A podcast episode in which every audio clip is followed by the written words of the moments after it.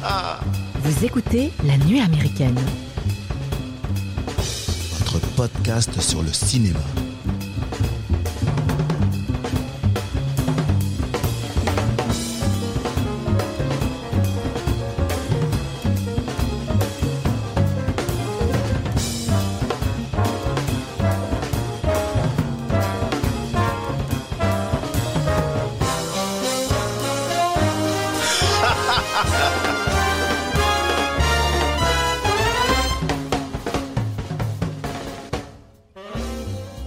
Bonjour les amis et bienvenue à la table de la nuit américaine. Prenez place. Aujourd'hui, nous allons vous offrir un séjour tout compris au Bates Motel avec le soir des ateliers artistiques de taxidermie et des ateliers d'initiation à l'utilisation des armes blanches. À vous de choisir selon vos envies, vous l'aurez compris. L'épisode d'aujourd'hui est consacré au film Psychose d'Alfred Hitchcock, sorti, sorti pardon, en 1960 avec à l'affiche Anthony Perkins, Vera Miles, Janet Lee et John Gavin. En deuxième partie d'émission, nous parlerons actualité du cinéma en traitant des films inexorables sortis en salle. Le 6 avril dernier, réalisé par Fabrice Duvels avec Benoît Poulvorde et Mélanie Douté et de Abuela, sorti également en salle le 6 avril dernier, un film de Paco Plaza, réalisateur pardon, de Rec. Et nous terminons cet épisode par la traditionnelle rubrique des coups de cœur. Et pour m'aider aujourd'hui à vous distribuer vos bracelets all inclusive et à vous faire passer un beau moment pendant cette émission, je suis accompagné d'Éléonore, de Mathieu et de Thomas. Bonjour la petite bande.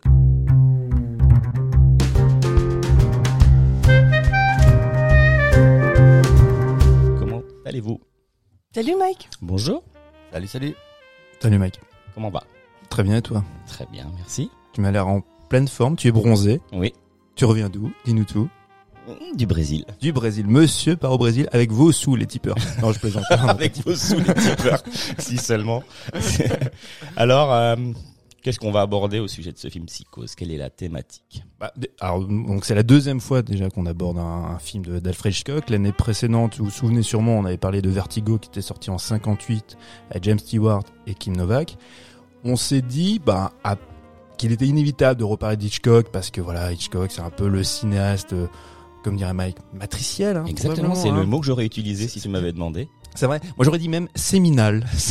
séminal. D'accord. Son œuvre est séminale parce qu'effectivement, tous les films qui vont suivre bah, transpirent inévitablement d'Alfred Hitchcock. Il y a tellement, en fait, c'est peut-être la plus grande influence de- de- du 7e art.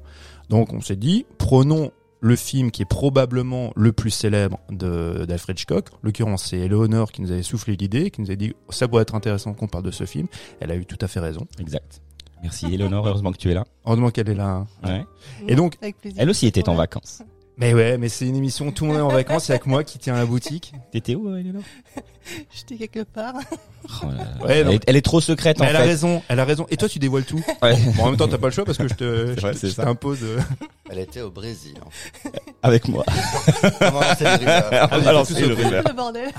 Bon, avant de commencer, on va faire un, je vais faire un petit pitch, un petit pitch, euh, de, de Psychose. Donc, euh, en fait, c'est une jeune femme qui prend la fuite après avoir volé 40 000 dollars.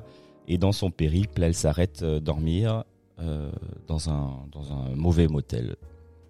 Ouais, Enfin, pas- dans un motel qui euh, ouais, elle est au mauvais endroit. Au mauvais endroit, au mauvais moment, C'est et- pas de bol. pas de bol. À l'origine, c'est un roman. Donc, Ouais. c'est un roman de, de monsieur, comment il Robert s'appelle? Bloch. Robert Bloch. Donc, c'est très inspiré de, en fait, de, librement inspiré, on va dire, quand même, de la vie de Ed Gein, qui était un, un tueur en série qui a, qui a sévi aux États-Unis. Euh, on en a déjà parlé, on a déjà évoqué ce monsieur quand on avait parlé de Massacre à tronçonneuse parce que c'est aussi une de ses grosses influences. En fait, c'est un personnage très trouble et très emblématique des tueurs en série. Euh, un monsieur qui avait qui avait l'habitude de pratiquer la nécrophilie euh, et qui qui en, bah, Sympa. oui bah oui bah chacun son hobby. Et donc il, il faisait aussi des vêtements à faits à partir de de, de peau De humaine. peau, Mhm. Donc on a quand on avait parlé de, de massacre à tronçonneuse et c'est cette anecdote qui voudrait qu'au clair de lune il portait un manteau fait en peau de femme avec euh, une ceinture qui était composée De nichons. de seins, de poitrine, Ah, voilà. pardon. je- De nichons. Non, Non, mais c'est ça, c'était son kiff. Hein. Ah ouais, euh, le, le boucher de Plainfield. euh.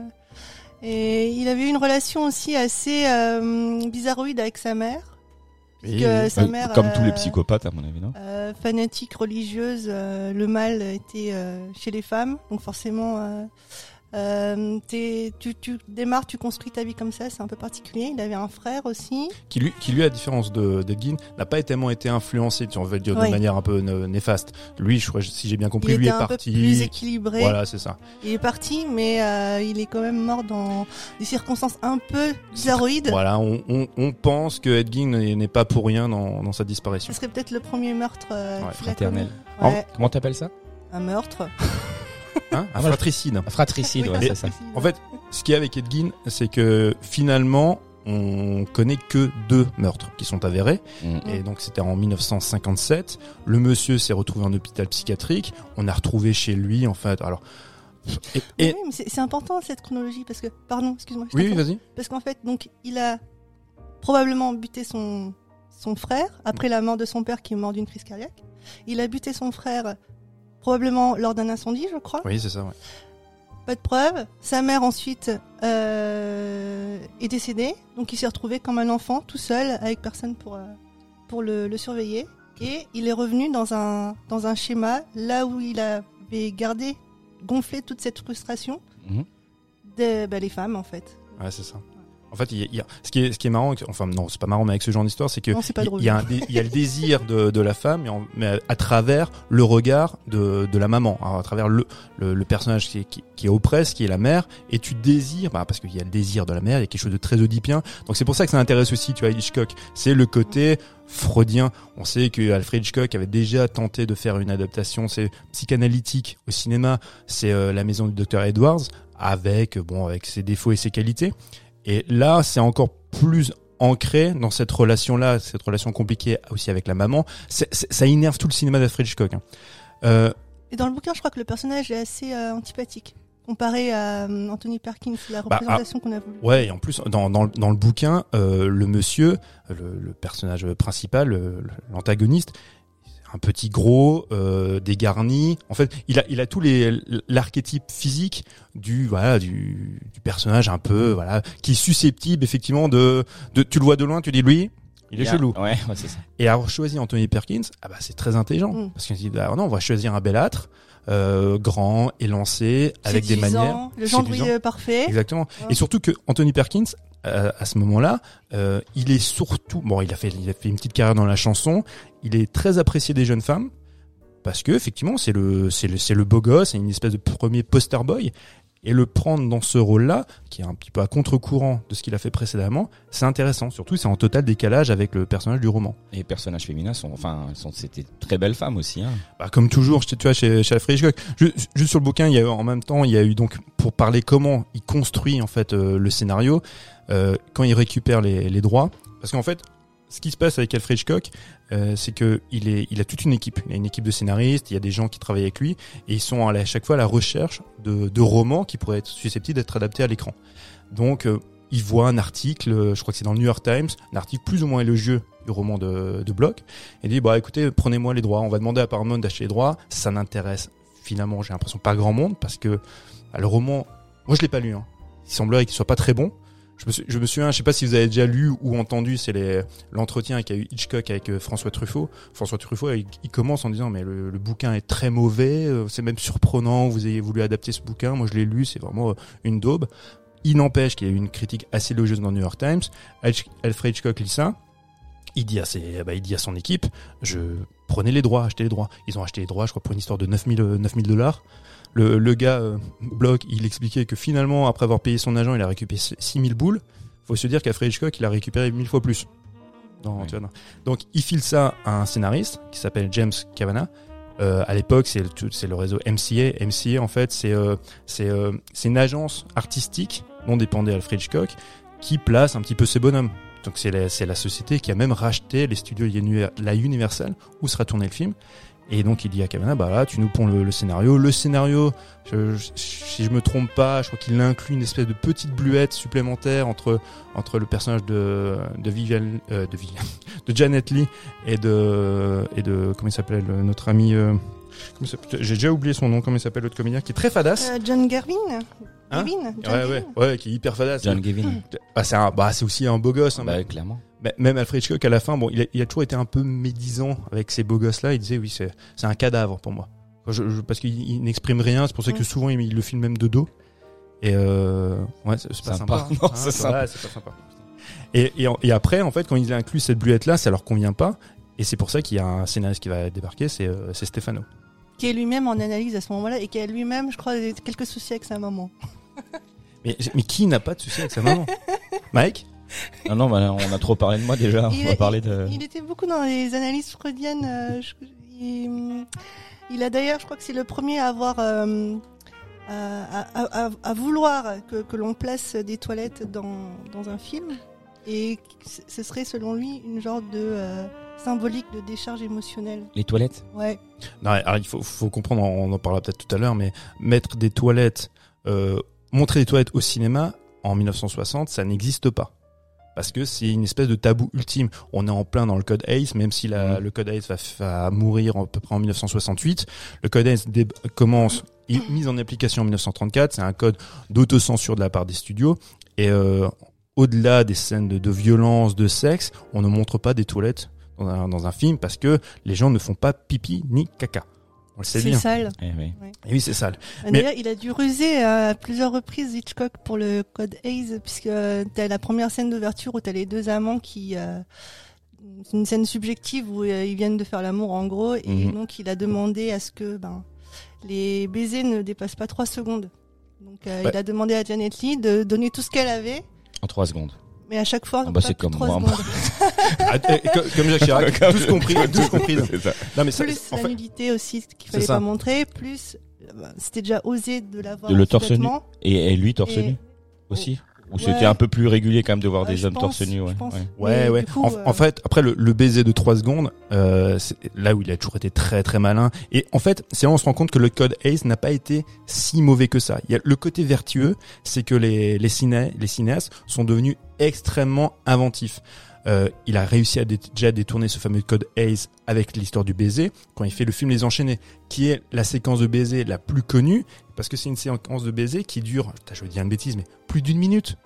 D'accord. Mais en fait, comme ce sont à chaque fois des bisous qui durent trois semaines, euh, trois semaines. Inch'Allah. trois secondes. Ah oui. Toi, Ah oui. t'espères ça, hein Non, mais non, Ah, bah, parce que- bah, après, t'as Après, des des gerçures. gerçures, bah ouais, ouais. T'as plus de langue à la Ben fin, ouais, c'est clair. Ah, tu mets la langue.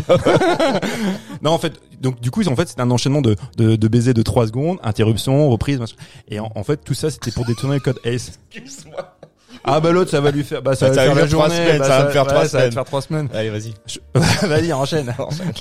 oui, donc, euh, en fait, je sais plus ce qu'on disait maintenant avec tes bêtises. Oui, on- donc tout le principe Oui. des détourne- détournement du code Voilà. ACE. Et, et- et la symbolique aussi des sous-vêtements euh, euh, blancs au départ pour Janet Lee, euh, qui symbolise bah, la, la pureté, l'innocence, euh, Oui, le, le bien. On Et, va peut-être expliquer pourquoi, en fait. Oui. Parce que le, quand le film débute, effectivement, euh, Janet Lee, elle va, elle va piquer, enfin, elle va prendre 40 000 dollars parce que son amoureux, donc, lui dit, mon papa et moi, enfin, on a des dettes. Il a, il a, il a plusieurs dettes et à cause de cette dette-là, il ne va pas l'épouser. Il dit, Mhm. voilà, je, je remets à plus tard, euh, tu vois, notre, notre mariage parce que je veux d'abord éponger ses dettes. Elle est follement amoureuse de lui. Lui a déjà été marié. Elle, elle souhaite, elle souhaite l'épouser. Et elle travaille dans, dans une banque, une banque, oui. Agent bancaire. Voilà, il y a, un, il y a un type qui débarque, qui dit voilà, je, je vais acheter une baraque pour ma fille qui va se marier. Euh, je vais placer 40 000 dollars. On se rend compte dans l'échange, dans la conversation, que le mec a tendance à frauder le fils parce qu'il ne déclare pas en fait ses revenus. Il dépose ça un vendredi. Le patron de la, la banque dit à Lee, euh, Euh, non, non, ça. vous déposez ça. Enfin, oui, je dis que c'est une agence bancaire. Elle doit aller à la banque déposer effectivement l'argent. Euh, C'est plus une agence IMO, non? Oui, c'est plus une agence immobilière, je dis n'importe quoi. Elle doit par Ah contre oui, aller à l'agence bancaire pour déposer ses 40 000 euros parce qu'ils ne les veulent pas dans leur coffre pendant tout un week-end, en sachant que en plus c'est de l'argent qui est pas déclaré, enfin, il veut pas d'embrouille. Donc, dès le départ, il y a un postulat pas très moral, en Mhm. sachant que voilà, c'est de l'argent qui est pas déclaré. Elle prend cet argent, au lieu de le déposer à la banque, eh ben, elle le prend. Elle prend ce pognon parce qu'elle dit, grâce à ça, je vais pouvoir éponger les dettes de mon amoureux. Alors, moi, moi j'ai juste alors pas suivi. Elle va où?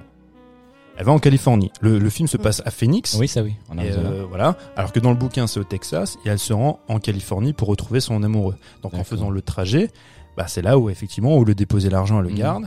Et il y, a- il y a toutes ces séquences où en fait, ce qui est assez génial, bon, en plus, c'est Janet Lee. Donc Janet Lee n'est pas une star à l'époque, mais elle a, elle a quelque chose qui fait qu'on a le, le- le spectateur facilement peut s'identifier à elle, se reconnaître en elle, parce que c'est quand même une personne qui est un peu connue Mm. et elle représente quelque chose de extrêmement positif et moral.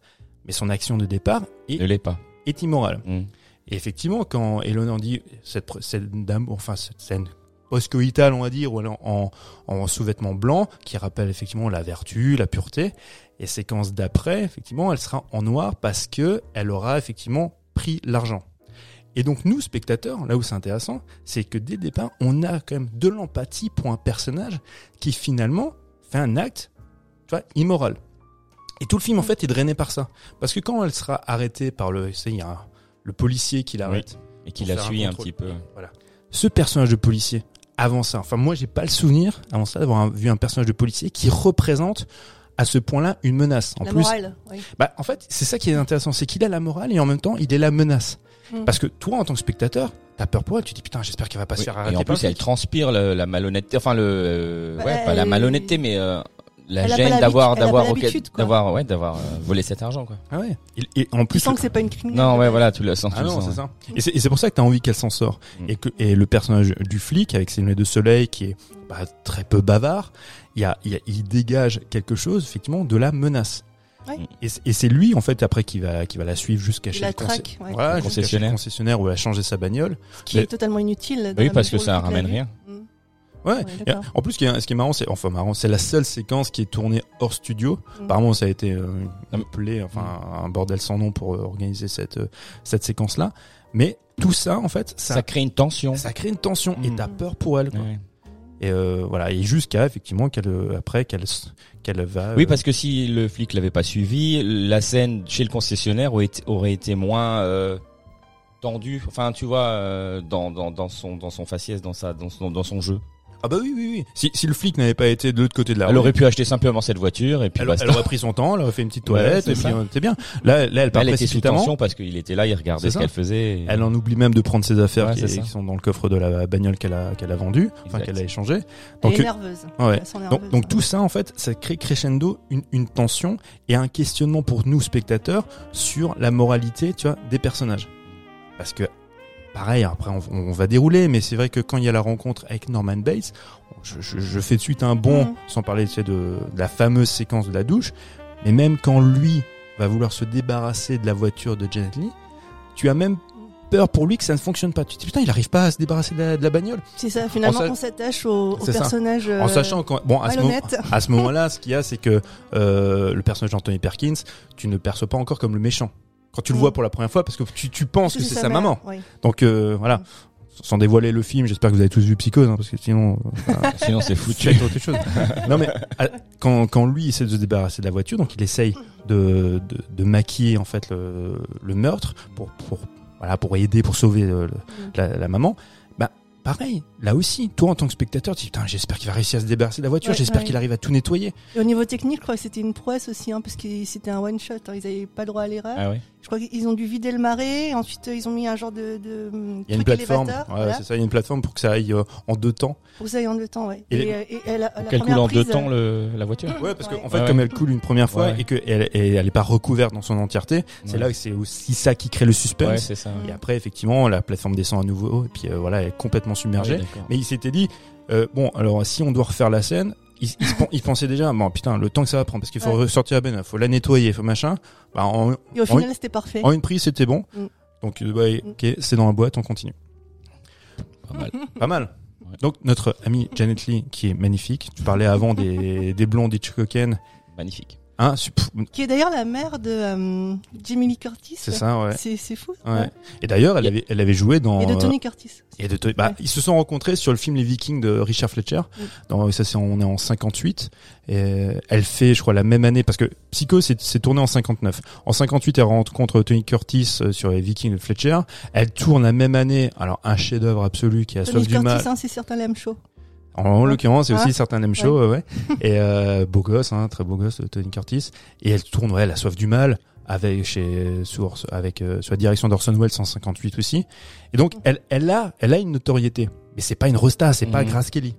Et, et lui, de toute façon, Hitchcock, on le sait, il a toujours cherché sa nouvelle Grace Kelly, parce qu'à partir du moment où voilà, où, où Lamy Grace Kelly a arrêté de faire du cinoche parce qu'elle a voulu être princesse, bah pour lui c'était tout, enfin le reste de sa carrière, c'est chercher en fait euh, son- Euh, remplaçante. quoi. une remplaçante. Il y en a une qui est encore en vie, non? C'est c'est laquelle? C'est Vera Miles ou Janet Lee Parce qu'il y en a une qui a 92 ans actuellement, Euh, qui est encore en vie, mais je ne sais plus laquelle c'est. Moi je que non non, euh, je crois Janet Lee est décédée pour moi. Donc alors Oui, c'est Vera Miles qui est encore. euh, Ouais. Bah, Vera, encore. Miles, Vera Miles, on en avait parlé parce que de toute façon Vera Miles était sous contrat, elle avait un contrat avec euh, avec Hitchcock parce qu'elle avait tourné euh, sur la direction déjà de, de Hitchcock et elle devait, je sais pas si vous vous souvenez, on en avait parlé, elle devait prendre, tenir le rôle qu'a tenu Kim Novak dans Sueur froide, dans Vertigo. Mhm. Elle n'a pas pu parce qu'elle était tombée enceinte et lui effectivement était très euh, Hitchcock était très euh, attiré aussi et il la voyait un petit peu effectivement comme la remplaçante euh, identifiée de, de Grace Kelly.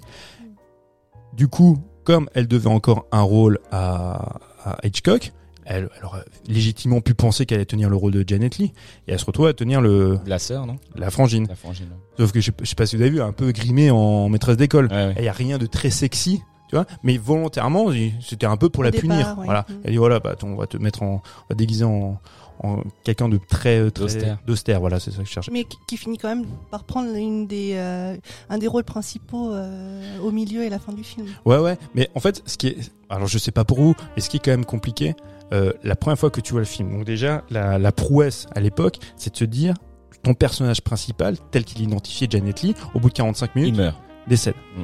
Donc toi, tu dis, sûrement, tu dis putain, c'est une C'est un blague. peu le, le Game of Thrones en fait. Tu t'attaches au personnage et ils décèdent tous les uns après les autres. Tu dis merde, putain. Mais non, mais t'imagines, ah, ça n'existe pas. Surtout qu'à l'époque, tu fais quand même ta promo aussi là-dessus sur tes, sur tes, sur tes comédiens. Elle est en tête Tête d'affiche. ouais. Et après, tu vois Vera Miles, il y a quand même un moment où tu te dis bon, maintenant, faut que je fasse un transfert vers Vera Miles et, et l'autre, et l'autre, l'autre, l'autre endive. Alors que, Il aime pas. alors que finalement, bah, le transfert Mm. que toi tu fais, bah, c'est vers Anthony Perkins. Ouais. Bah, déjà, parce que déjà, il joue super bien, il est quand même beaucoup plus charismatique et que le personnage est quand même vachement bien développé. Donc c'est là aussi, là où c'est intéressant, c'est toute cette ambiguïté morale, non pas du film, mais de ton regard de spectateur.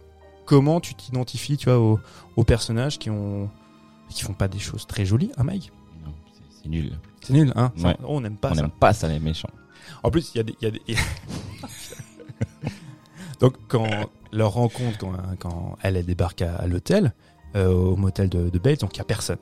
Donc euh, parce que il y a un détournement qui fait De que plus, l'autoroute, ouais. L'autoroute a qui fait que personne ouais. s'arrête.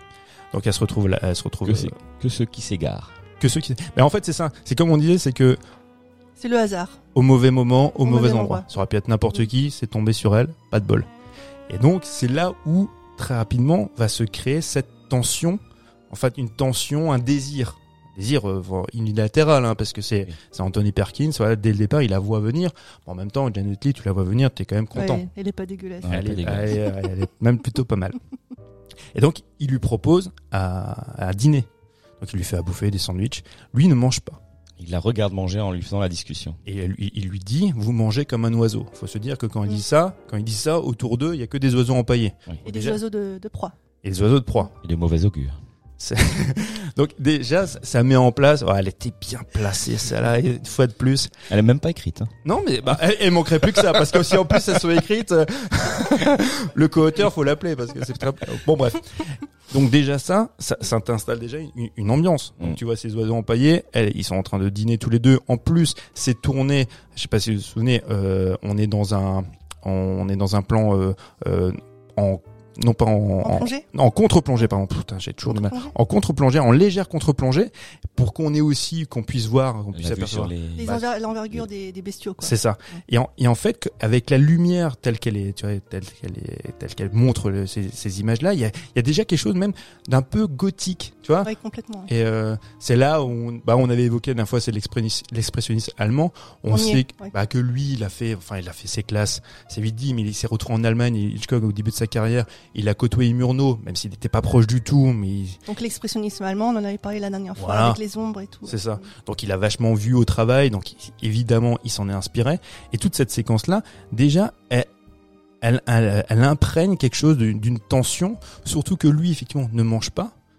Il grignote, il grignote ses bonbons, il bouffe des bonbons. Mais il y y a un petit côté, je sais pas si vous vous souvenez, quand on parle aussi des récits vampiriques, enfin je sais pas si je l'avais dit ou si je l'avais pensé, hein, des fois ça m'arrive, que le, le, le vampire, lui, en fait, euh, ne s'attaque pas à toi, il s'attaque uniquement à toi si tu veux rentrer chez lui, si, ou si tu l'acceptes toi, si tu acceptes qu'ils viennent chez toi. Donc, il est en observateur. Il ne mange pas parce qu'il a pas besoin de manger, parce que, parce que voilà, il ne boit pas. Ce qui est marrant aussi, c'est qu'il ne fume pas. Il y a un truc, c'est, à pas paraître idiot, mais dans un film noir, cette époque-là, Mm. on fume. Lui ne fume pas, ne boit pas, ne se nourrit que de bons becs parce qu'il y a un côté très adolescent. Il y a aucun euh, personnage qui fume, non? Si peut-être le. Il y a pas, il y a pas de personnage qui fume dans le film. Martin Balsam, il fume pas, Ah, le tu Arbogast, parles le- hein. ah Arbogast, ouais. je crois, je crois. Ouais, peut-être. ouais. Mais, mais, Bon mais- après c'est dans le personnage quoi. oui, oui, bah, c'est joue le rôle Il du joue- détective, bah oui, tu c'est vois. ça. Mais euh, tu vois ce, ce personnage-là qui en fait, il donne le sentiment d'être complètement aseptisé, tu vois, la figure de l'adolescent, et en même temps le côté vampire, qui le vampire lui, effectivement, ne, ne se nourrit pas, tu vois, ou se nourrit de, de l'âme ou du corps de, de sa de sa victime euh, probable. Et là, en l'occurrence, c'est Janet Lee, et qui elle picore, c'est pour ça qu'il dit oui, vous vous nourrissez comme un oiseau, et puis tous les oiseaux qui sont empaillés. Il y a toujours ce même thème du voyeurisme de Oui, la exactement, d'Hitchcock, ouais. hein. Parce que, Parce qu'il la met dans la dans, dans il la met enfin il y a 12 chambres je crois. Et euh, possibilité de la mettre dans la douzième ou dans la dixième, il la met dans la Dans la première. dans la première qui est à côté Évidemment, du, Ouais, qui de joue sur son l'accueil. bureau, et puis, Et puis lui, il a un petit œil derrière euh, derrière le petit mur, ouais. petit œilleton. Mais, mais c'est pareil, le, le cinéma de, de Hitchcock, ben voilà, il nerve aussi de ça, de Euh, fenêtre sur cours. fenêtre court, du voyeurisme, Et on va parler dans 15 jours de Blowout? Blowout. blowout, ouais. Ouais. Brian De Palma, je crois qu'aussi, il s'est inspiré beaucoup de donc de. Bah, on en Ah parlera, oui. mais Brian, il aime beaucoup le voyeurisme, il met Et beaucoup de voyeurisme dans ses films. Et il aime beaucoup Hitchcock, Hitchcock, ouais. Hitchcock, ouais. c'est pas son film le plus Hitchcockien. Bon, on en parlera dans deux semaines. Ouais. Mais on a quand même pris ce film-là parce que je pense que c'est intéressant de faire une thématique sur euh, au courant de ce mois entre Hitchcock, Hitchcock. et les, et Et- les référents, enfin et les, voilà. les réalisateurs qui. Qui se sont Qui largement sont, ouais, inspirés, inspirés. mais qui sont aussi inspirés d'Antonini. Bon, on va pas déborder. Mais, euh, mais effectivement, il y a cette séquence de, de voyeurisme où, en fait, ce qui est intéressant, à la différence, ça me fait penser à la différence, par exemple, des soifs du, la soif du mal de, de Orson Welles, qui utilise beaucoup la profondeur de champ, des, tu vois, des, des focales très larges. Là, c'est du 50 mm comme focale pour rester toujours, c'est dans, sur, ces plans où tu es près, tu vois, de, du visage des, des personnages pour, pour, en fait, pour les, les cloisonner. Tu parles du plan où il regarde à travers euh, Bah, le mur. Bah là, de toute façon, mais Ouais. même dans la plupart des, des séquences, et là aussi, quand il te passe à travers le ton, ouais, tu- tu es sur ces focales-là, sur ces longues focales, qui font que, bah, ouais, tu, tu joues sur euh, la proximité, mais en même temps sur quelque chose de très resserré, de très tendu. Et en- je, je sais, pas, je- très rapidement, une aparté sur, euh, je sais pas si vous avez vu le film de 98, le remake qu'a fait euh, Gus Van Sant. Donc Gus Van Sant, en fait, a rajouté, il a fait un remake en fait plan pour plan, mais il a rajouté quelques séquences qu'avait développé Hitchcock mais qu'il n'a pas pu faire. Et une des séquences les plus célèbres, c'est justement quand il observe Janet Lee, ben, Mortensen qui joue le rôle de Anthony Perkins se masturbe. Évidemment, Code Hayes oblige, il pouvait pas se masturber. Tu vas me dire, c'est bien dommage. Mais, mais, je plaisante. Mais moi, je l'aurais fait. Peu importe. Euh... Enchaîne. Vite. Donc, donc, du coup, Vas-y, vas-y. Creuse, creuse. creuse. Donc du coup, en fait, dans la version originale, dans la version originale, il ne peut, il ne peut pas se masturber, mais on sent bien que la volonté est là. Quand il fait ça, il y a, il y a du désir. Il désire cette femme-là, et après, on va comprendre très rapidement par la suite que sa maman, parce que sa maman, enfin lui, hein, on se pose tout de suite, hein, que lui, il est sa maman, sa sa maman lui dira mais voilà, tu désires cette femme, tu veux coucher avec elle, machin, on va s'en débarrasser. Parce que voilà, une femme qui lui sourit, une femme qui débarque euh, chez lui, bah c'est voilà, c'est la tentation. C'est le mal incarné. C'est ouais. ça. Exactement. On peut rappeler un peu au niveau du budget aussi euh, le fait que, euh, que Hitchcock a volontairement euh, souhaité ne pas euh, dépenser des sommes astronomiques pour ce film et qu'il a qu'il a aussi choisi euh, son équipe de tournage de, de télévision de Hitchcock présente C'est ça. et du coup il- c'était aussi un petit challenge pour lui de se dire qu'on peut réaliser un film avec peu, un bon film avec peu de budget. Alors ouais, t'as tout à fait. En, fait, ce qui- ce qu'il y a, c'est que dès le départ, ce qu'il voulait, il voulait faire un, shocker movie. Il se rend compte de ce qui marche aux États-Unis à cette période-là. Ce sont les, fi- les films d'exploitation de Roger Corman, de William Castle. Donc ce sont des films qui sont faits à petit budget. Les adolescents s'y déplacent, vont voir ces films-là. C'est des films un peu ouais, des films d'exploitation. Pas gore parce qu'on est quand même dans la limite. Même s'il y a une exploitation drive-in qui sort un peu des cases et du code Hayes, ils peuvent se permettre certaines choses. Et lui, il, s'est dit, est-ce que ça vous plairait pas de voir un shocker movie réalisé par un grand cinéaste En l'occurrence, sa personne. Il avait raison de se, se autoproclamer grand cinéaste, même si à, à cette période-là, on l'estimait plus comme un grand artisan. Et il y a aussi une énorme influence, c'est que donc tu le dis en 55, donc il fait sa, sa chaîne, euh, ses produits en fait, c'est très très aidé par euh, par MCA qui lui dit voilà, on, on va développer cette chaîne, enfin cette émission euh, Alfred Hitchcock présente. Et à la même période, il y a un film français qui cartonne. C'est Les Diaboliques de, de Clouseau. Ah oui. Très grand film, je sais pas si vous l'avez vu, il faut absolument voir ce film-là avec Simone Signoret, c'est magnifique. Ne regardez pas le remake avec Adjani et Sharon Stone, c'est une daube, mais regardez l'original qui est très très bon. Et Alfred Hitchcock, il voit ce film-là, et surtout, il est un peu, et- enfin, il est un peu irrité parce que dans la presse américaine, qui porte au nu ce film, il dit, voilà, c'est le Hitchcock gaulois, c'est le nouveau Hitchcock, tu vois. Il se dit, non, mais il veut rappeler qui est le patron. Et le, dans Les Diaboliques, il y a effectivement une scène de baignoire. Oui. Là, on retrouvera une scène de douche. Il y a un, un, un final, tu vois, qui est, qui, est, qui est très surprenant, un coup de théâtre. Il y a quelque chose d'un peu poisseux, il y a quelque chose d'un peu violent. Pareil. Voilà. Et donc, il se dit, ben, moi, je, veux faire ce film-là aux États-Unis. Je veux, je veux montrer que, que Clouseau, en fait, euh, ben, lui, n'est qu'un suiveur. Et je veux faire un shocker. Mais pour faire un shocker movie, effectivement, tu peux pas avoir beaucoup de pognon. Donc là, c'est fait avec euh, 800 000 dollars. Il en met beaucoup de sa poche. C'est tourné, c'est distribué par la Paramount. Mais c'est, euh, mais c'est, euh, produit, alors pas produit par sa maison de production à lui, mais par Universal. En fait, Universal qui a été racheté par MCA. Alors il y a tout un deal, il tourne sur les plateaux de la Universal. Bon, enfin, il y avait tout. en fait, je vais pas rentrer dans les détails parce que c'est un petit peu compliqué, mais on pense qu'il y a eu des, il y a eu malversation, il y a eu peut-être euh, des petites magouilles. Peu importe. Lui, là où il était très futé, c'est que comme il a négocié en fait son contrat, il doit rembourser, euh, tu vois, ben, la Paramount doit récupérer leur billes, mais après, tout le reste, c'est pour Bibi. Donc ce qui fait que le gars, à la fin de l'exploitation, il s'est fait quasiment 6 millions de dollars. Bien ouais, je- Pas mal, bien ouais. je- pas mal. Alors que, tu vois, euh, euh, Block, lui, ben, il a acheté, il lui a vendu les droits pour euh, 9000 euh, 9000 dollars, il leur a récupéré 6000. Voilà, c'est assez intéressant. Donc il y a eu ça- ça et sa volonté aussi de le faire en noir et blanc. Qui est assez particulier comme choix puisque euh, finalement, et ça avait aussi été suggéré par sa femme Alma, euh, le fait de le faire en noir et blanc, c'était moins gore puisque avec la scène de la douche, Et, et Ouais, ouais, il y a le sang. justement la scène, quoi. la- mais même, enfin la scène de la douche, euh, la nana, elle est, enfin, elle est poignée, elle est poignardée, et on voit, et on voit pas beaucoup de sang. On voit juste un peu de sang qui coule, ouais. qui coule dans la baignoire, mais. euh, c'est ça qui est magnifique. Bah, après, mais euh, en- non, mais en fait, ouais. elle est poignardée vraiment beaucoup, et ensuite quand elle s'écroule, quand elle est, je crois qu'il y y, a 10 coups de couteau à peu près. Ouais, 10 euh, coups de couteau et après elle s'écroule lentement euh, contre le mur qui enfin le mur qui est derrière elle il n'y a pas une goutte de sang là c'est les seules gouttes enfin les seuls- le seul sang qu'on voit Ouais. c'est celui qui s'égoutte enfin qui Non mais faut comprendre qu'il dans la pas- baignoire Ouais, faut, faut comprendre que euh, les, je parle pas des films de drive-in, hein, des cinémas d'exploitation, mais ceux qui sont exploités en salle Hum. à cause du code ACE, le, le sang en fait, c'était pareil c'était euh, tu n'en as quasiment pas. Ok en fait. Quand t'as un impact de balle, tu vois très peu de sang, tu vas trouver un peu de sang sur la commissure des lèvres, quand tu te pris un coup de poing, mais c'est extrêmement rare. À la différence, tu vois, dans les, à la fin des années 50, quand il y a les films de la Hammer qui vont Mhm. débarquer aux États-Unis, c'est exploité dans les drive-in. Là, tu peux montrer le sang. Là, ils ont quand même, enfin, l'envie de que ce soit exploité dans les grandes salles. Il faut que ce soit accepté par le code ACE. C'est pour ça que là, ils ont pris du sirop de chocolat parce que effectivement, en noir et blanc, ben, ça donne ce, ça- Parce cet que aspect sang. Est, perfectionniste et que le ketchup c'était pas assez visqueux. Bah, c'est ça. vi- visqueux. Ouais, c'est ça. Ouais, ouais, C'est c'est ça. ça. Bah, après, c'est la, la séquence de la douche, douche, euh, tu dis, bah, c'est quand même hyper impressionnant de se dire, Mm. c'est, c'est 78 plans, c'est en jump cut, ça va hyper vite. C'est, enfin, c'est assez quand même prodigieux pour l'époque. Ils ont mis 7 jours pour tourner ça, quoi. C'est, 7 jours, oui. Je crois que Janet Leigh était prévue 3 semaines de, pour le tournage c'est ça. et euh, elle a mis 7 jours pour, euh, pour faire cette scène-là. Ouais, ouais, clairement. Et euh, bon, après, il y a beaucoup. Et, non, mais ça aussi, pareil, on est au Code donc euh, les séquences, les scènes de nu, parce qu'elle est nue sous cette douche, même si tu ne vois rien. Elle porte du moleskine pour euh, pour planquer les, les, les nichons. Bah, il faut peut-être expliquer ce que c'est du coup la, la moleskine. Bah, bah, c'est- une matière que- qui est quand même très qui a quand même l'aspect en fait de de la peau ouais, ouais, c'est ça et en fait c'est la costumière qui avait trouvé ça pour euh, pour masquer en fait effectivement la- sa poitrine Mm. mais elle est aussi doublée elle est Ouais. doublée par par une stripteaseuse Euh, il y a une il y a un plan à un moment donné où il y a un couteau quand même parce qu'on on voit quand même un couteau c'est qui lui rentre au niveau je crois juste en dessous du nombril. nombril Mm. et en fait, bah, d'ailleurs, c'est la, c'est la main d'Alfred Hitchcock qui, euh, qui plante le, le couteau. Là, en l'occurrence, c'est la, c'est la stripteaseuse. Et c'est tourné, en fait, à, à l'envers pour qu'on, même si c'est un couteau rétractable, c'est pour que tu aies le sentiment qu'il soit rentré, euh, rentré dans, dans la peau.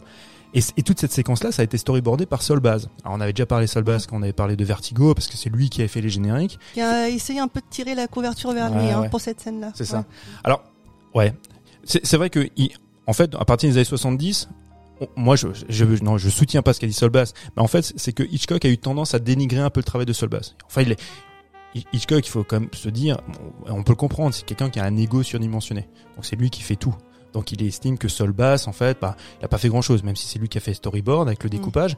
Il faut savoir que, euh, que Sol Bass, c'est vrai qu'en les années 70, il a dit que c'était lui qui avait tourné cette séquence-là. Les comédiens, dont Janet Leigh qui était sur le plateau, disent non mais de toute façon c'était tellement étroit, il aurait même pas pu être sur le sur le sur le plateau.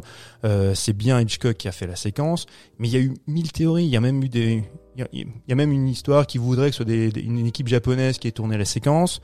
Enfin, on a raconté plein de trucs. Quand fake. Perkins était là, mais en fait, Anthony Perkins n'était pas là parce que Hitchcock, lui avait dit qu'il pouvait aller tourner, qu'il pouvait aller à New York pendant une semaine pour euh, pour répéter une pièce de théâtre. Enfin, il y a plein de trucs qui font que au final, oui, le découpage a été plus ou moins déjà storyboardé par Sol Bass. Euh, mais par contre, la séquence, c'est Hitchcock qui l'a tourné. Par contre, ce qui est vrai, c'est que Sol Bass, il a aussi euh, storyboardé et même tourné en partie, même si ça n'a pas été conservé, la séquence du meurtre, par contre, de Arbogast, le personnage de Arbogast. Ok. C'est lui qui a effectivement qui a fait le découpage. Ça a le rendu quand parce que Hitchcock avait chopé la crève, ou je sais pas quoi, il avait la fièvre. Il devait tourner cette séquence-là. Solbaz avait déjà effectivement fait Il le a donné storyboard. carte blanche. Il a dit vas-y. Il voit les rushs. Il dit non, ça me va pas. Mm. C'est pour ça qu'il a refait cette séquence qui est quand même assez géniale. Mm. Arbogast, c'est le Détective. c'est le ouais. détective. Quand il va rentrer dans la maison pour euh, pour inspecter parce qu'il va absolument interroger la mère, il y a quand même cette séquence et en plan zénital où tu vois la mère qui va qui va le choper, qui va le poignarder, il tombe dans l'escalier, Il dévale. il dévale, voilà. C'est très surréaliste cette scène. C'est hein. hallucinant. Euh. On a l'impression qu'il vole dans les escaliers. Ah, c'est en rétroprojection parce Ah qu'en ouais. fait, ils, en fait, ils avaient tourné. La caméra était sur un sur un plateau. Ils avaient tourné la, la, la séquence où ça dé, où l'escalier mais à vide. Et après, ils ont fait défiler, tu vois, en ah rétroprojection le. Tu vois, la, la descente. Et lui, bah effectivement, euh, il, mais, mais mais non, mais je- moi je trouve la oui, séquence ça. assez impressionnante. Ah ouais, ouais, Elle mais- est- je la trouve Ah, vraiment classe. ouais. Il avait déjà utilisé, il avait déjà fait ça. Je crois que c'était pour la euh, cinquième colonne. Il a déjà utilisé ce même processus quand le mec il tombe, tu sais, de, de la statue de la liberté. Bah, On je pense qu'il a dû utiliser aussi pour Vertigo, non? Il y a pas un truc comme ça? Bah, en fait, alors sur Vertigo, c'est c'est plutôt c'est le le travelling compensé, parce que t'as l'impression Ouais. effectivement que ça donne, euh, ça pourrait être un travelling compensé, mais dans Vertigo, c'est plutôt ça qui est Mm. utilisé.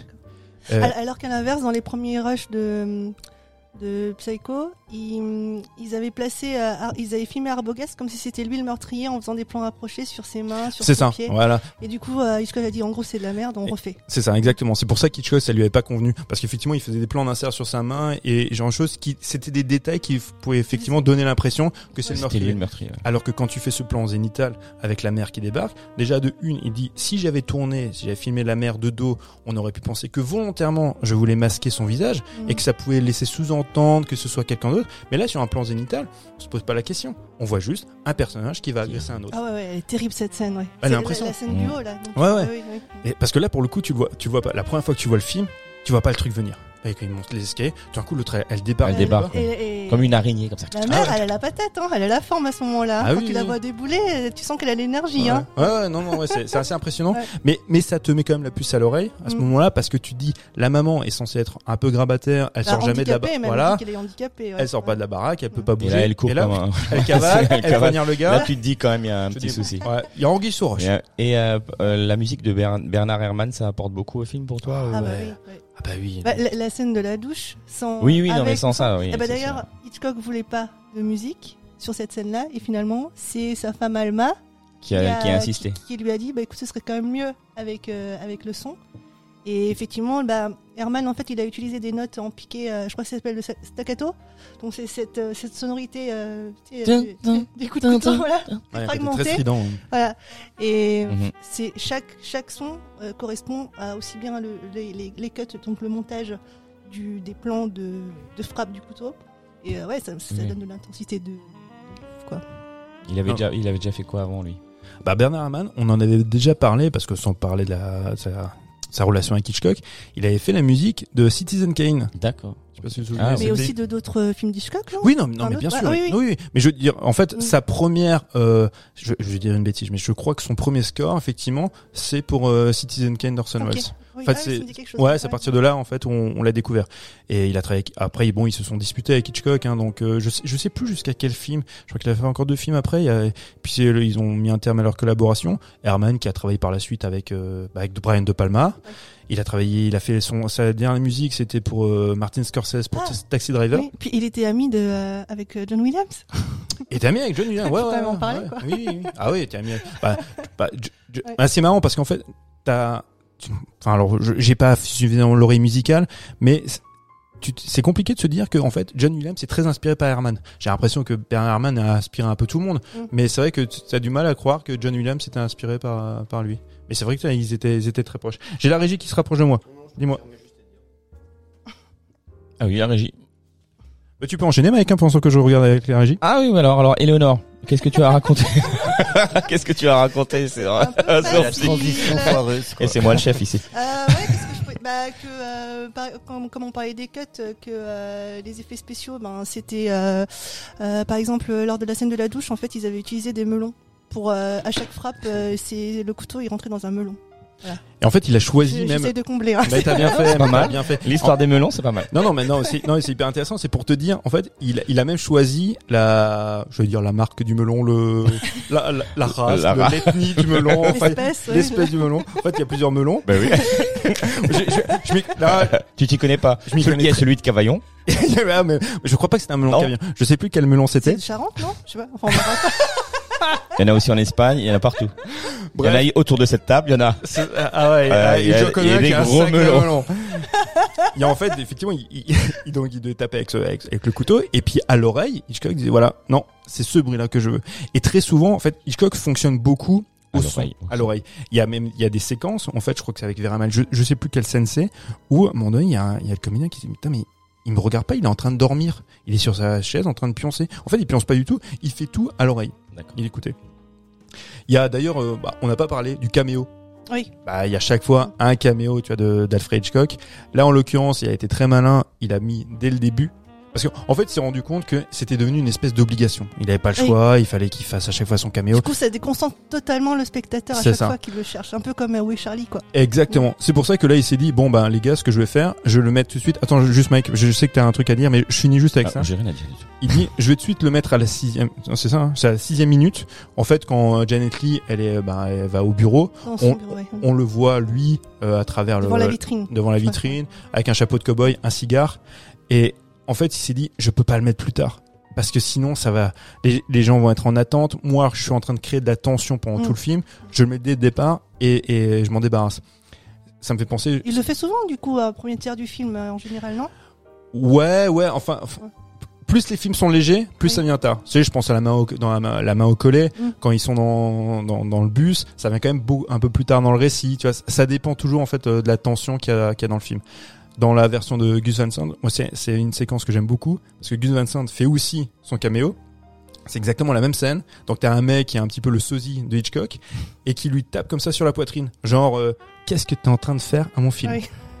Et je trouve que la, la séquence elle est vraiment vraiment chouette. Justement, tant, tant que tu es dessus, quel est, euh, sur- par rapport au remake, quel est, quel est ton avis? Et Parce que l'intérêt et l'intérêt de faire du plan par plan euh, de la part de Gus Van Alors, Sant? Ah mais ouais, mais c'est c'est une excellente question fait. Parce que je, je me- le, quand le film sort en 98, euh, moi, je, bah, je suis un jeune cinéphile un petit peu branlos, un petit peu, tu vois, un peu fier. Qui je veux dire, je, qui se la pète. Je dis, je ne vais pas voir ça. C'est- une abomination. Tu peux faire. C'est quel hérétique de faire, tu vois, euh, ce remake. Je l'ai vu par la suite en vidéo. J'étais, voilà, euh, pareil. Je me suis pas, j'étais conforté dans, dans mon avis. Je me suis dit, c'est des conneries. Je l'ai revu, mais c'est hyper intéressant en fait. Et c'est vraiment patient à voir.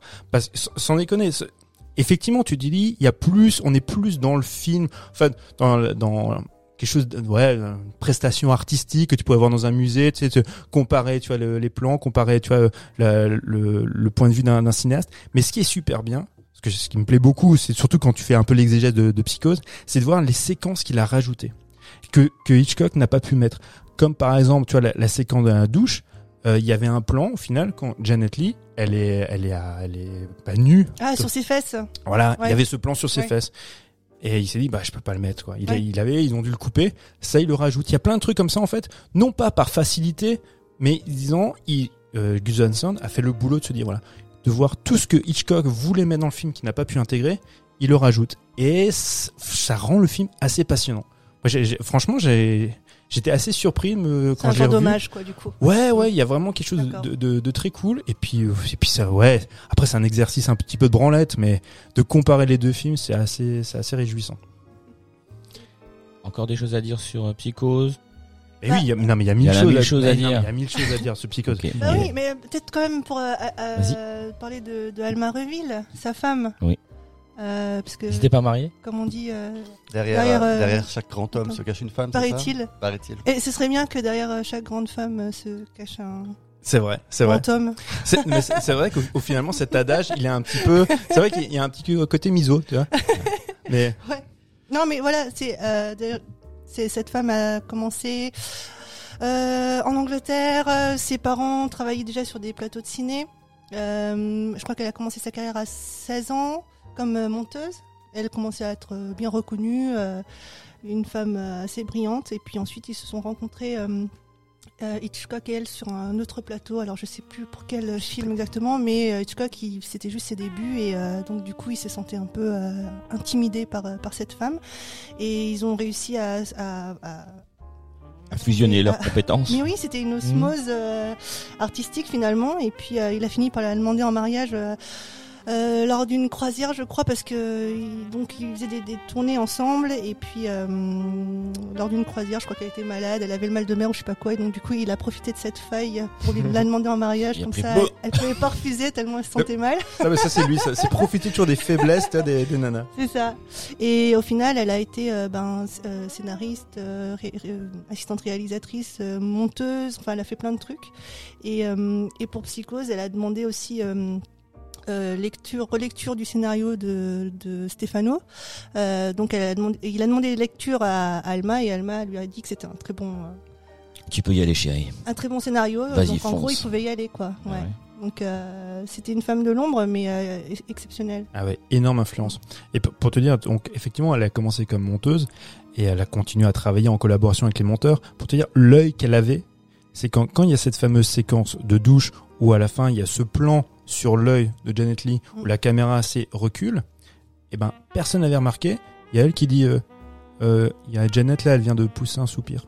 Ouais, On a- ou de on a- cligner un clignement En- de- en fait, euh, Ouais, alors ouais. c'est marrant parce qu'il y a deux trucs. Il y en a Ouais. qui disent qu'il y a un clignement d'œil et l'autre en fait qui a dit qu'elle elle a vu le soupir. Elle a dû le refaire 100 fois cette scène de toute façon. Mais Bah elle, oui. elle était. Alors en fait.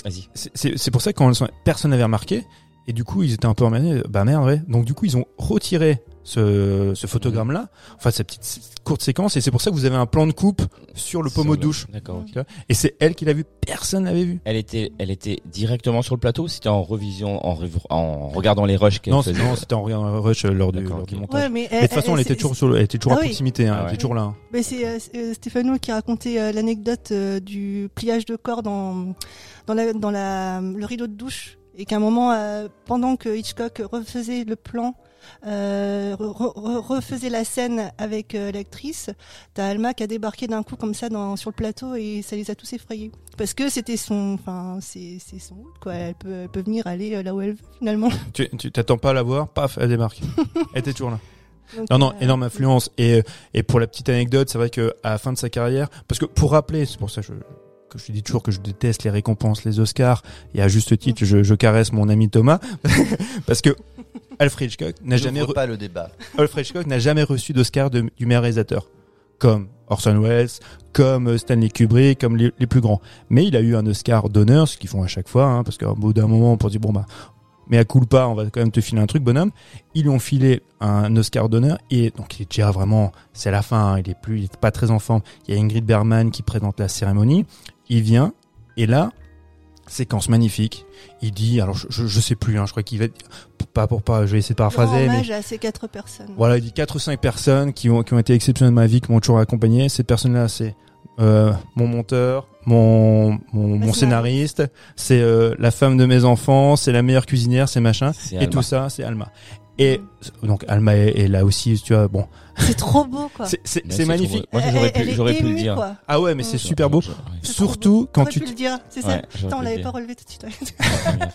Non, mais surtout quand tu sais, c'est les relations compliquées qu'il a eues avec, avec ses actrices, parce qu'il est désiré. On sait très bien que ah Ingrid- bah, et Tippi Hedren. euh, Bah voilà, Tippi Hedren, c'est c'est clair. Voilà, parce qu'en fait, il y, avait. Grace Kelly et comme on disait tout à l'heure, il cherchait en fait la nouvelle Grace Kelly.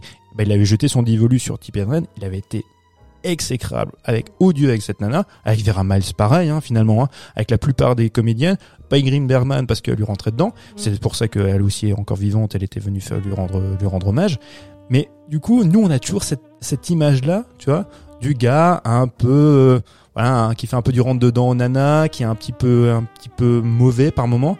Et en fin de sa vie, bah, finalement, il y a eu qu'une femme avec qui il a partagé toute sa vie, qui a toujours Ouais. été là, et c'est elle. Et il y a aussi, C'est vraiment C'est beau. beau. c'est beau, hein. Et aussi donc euh, il y a, il y a Patty, il y a Patricia, Patricia Ah, oui, Hitchcock oui. qui, qui joue Mm. dedans, donc qui est leur fille. Qui joue la collègue de, euh, de Marion Crane. Donc on- qu'on voit au début, c'est dans au bureau et qui Ah oui, c'est celle. D'accord, ok. Ouais, c'est la fille d'Hitchcock. Elle a, elle, elle a un tout petit rôle, Ok. mais plutôt rigolote. Ce qui- elle- en fait, ce qui est marrant, c'est la, la, la, la petite réplique qu'elle a, c'est quand elle dit Ah ben, c'est le, le mec qui est venu ramener le pognon, l'espèce de cow-boy. Mm. Elle dit Ah ben, il t'a dragué toi, il m'a pas dragué moi. Bon, il a dû voir que j'avais une alliance, c'est pour ça. tu vois. Alors que elle est mignonne, la Patricia, mais à côté de Janet Lee, malheureusement pour elle, elle fait un peu pas figure. Quoi. D'accord. On. Mais non, on peut pas. On peut qu'on- pas. On va très rapidement parler en fait Ah, là, des influences.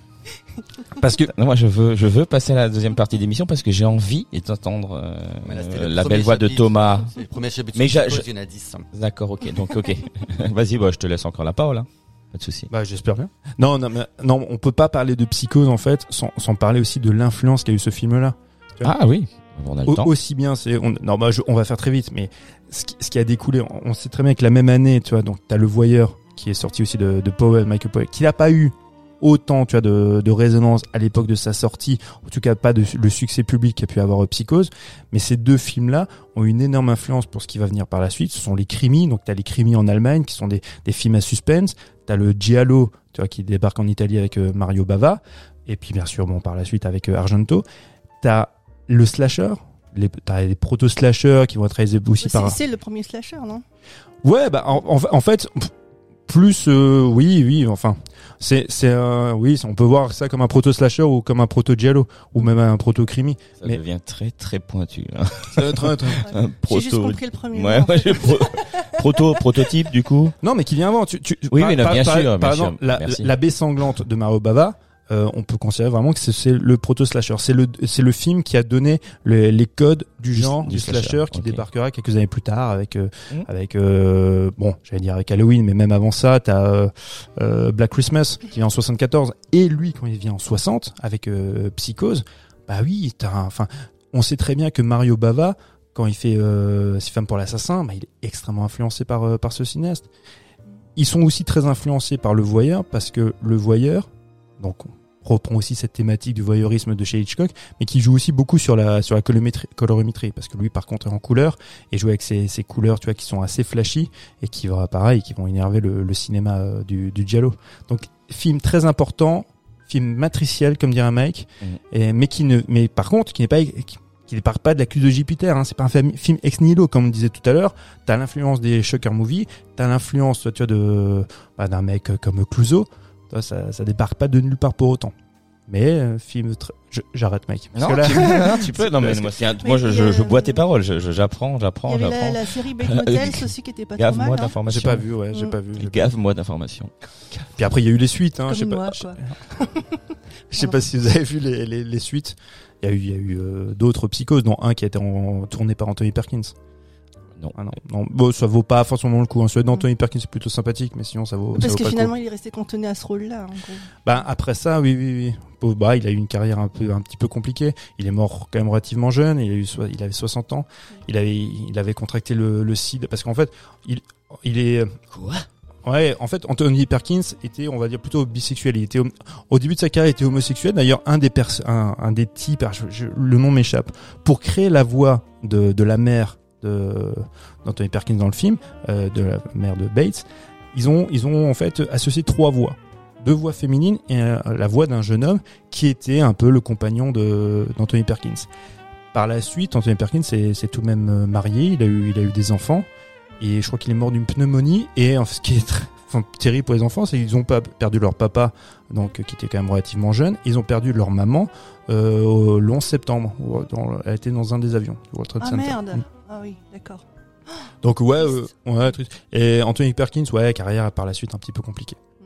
il a il, il a tourné en Alsace les gars il a tourné euh, sous la direction de notre ami euh, Claude Chabrol Au au côté Königsbourg. à Colmar à- à- sous la direction de Chabrol, aux côtés d'Orson Welles et euh, putain maintenant la décade prodigieuse.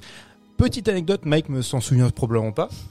Et je crois que notre ami euh, Si, si, Jules était si, avec nous. C'est au au Königsbourg, tu nous as montré. Non, mais une fois on avait on avait bouffé, on avait bouffé ensemble tous, les quatre avec euh, avec notre pote aussi euh, Ben. On avait bouffé tous les quatre et il y avait un- et on parlait de cinéma et il y a un type qui était à côté de nous qui écoutait notre conversation et qui tout d'un coup nous coupe la parole et il dit ah ben moi moi j'étais là sur le plateau Ah, quand ils ont tourné oui, la oui. des quatre Ouais, ouais. prodigieuses Ouais. Et il y avait il y avait Perkins, il y avait je sais plus putain, je, maintenant les noms m'échappent. Et il y avait ce cet ogre de Orson Welles qui faisait que bouffer, il était en train de déblatérer sur euh, sur Orson Welles, c'était assez rigolo. Génial. Ouais. J'ignorais. Et putain mais il y avait qui? Il y avait il y a il y a une comédienne française. Putain mais maintenant c'est Ouais mais Bon, c'est pas. pas la La- peine, la- hein. L'Alsace est un décor de On s'en cinéma. Ah Marlène Jobert, Marlène Jobert qui était très belle à l'époque. Oui oui, c'est ça. Bah, elle l'est toujours. À Bah oui.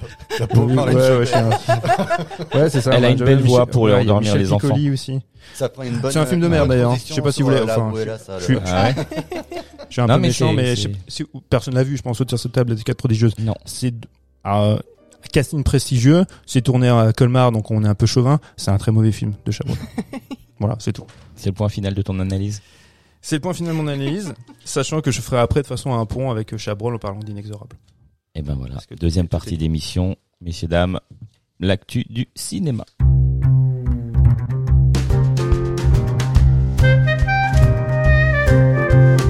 Et pour cette partie actualité, euh, ben Thomas est encore avec nous. euh, et puis euh, voilà. Hein Mathieu, tu vas nous faire un petit point sur euh, sur Inexorable, c'est ça? Ouais, je, je- je bois un peu d'eau? Ouais, donc bah, je rappelle qu'Inexorable est sorti en salle en début avril. C'est réalisé par Fabrice Develtz avec Benoît Poulvorde et Mélanie Douté.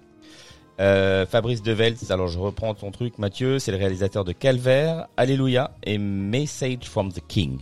Oui, entre autres. Il a fait Entre une, autres. Ouais, ouais, il a- bon, Message for the King, c'est le film qui a tourné aux États-Unis. Il a fait une trilogie euh, ardénienne qui est vraiment pas mal, qui s'est terminée avec euh, Adoration.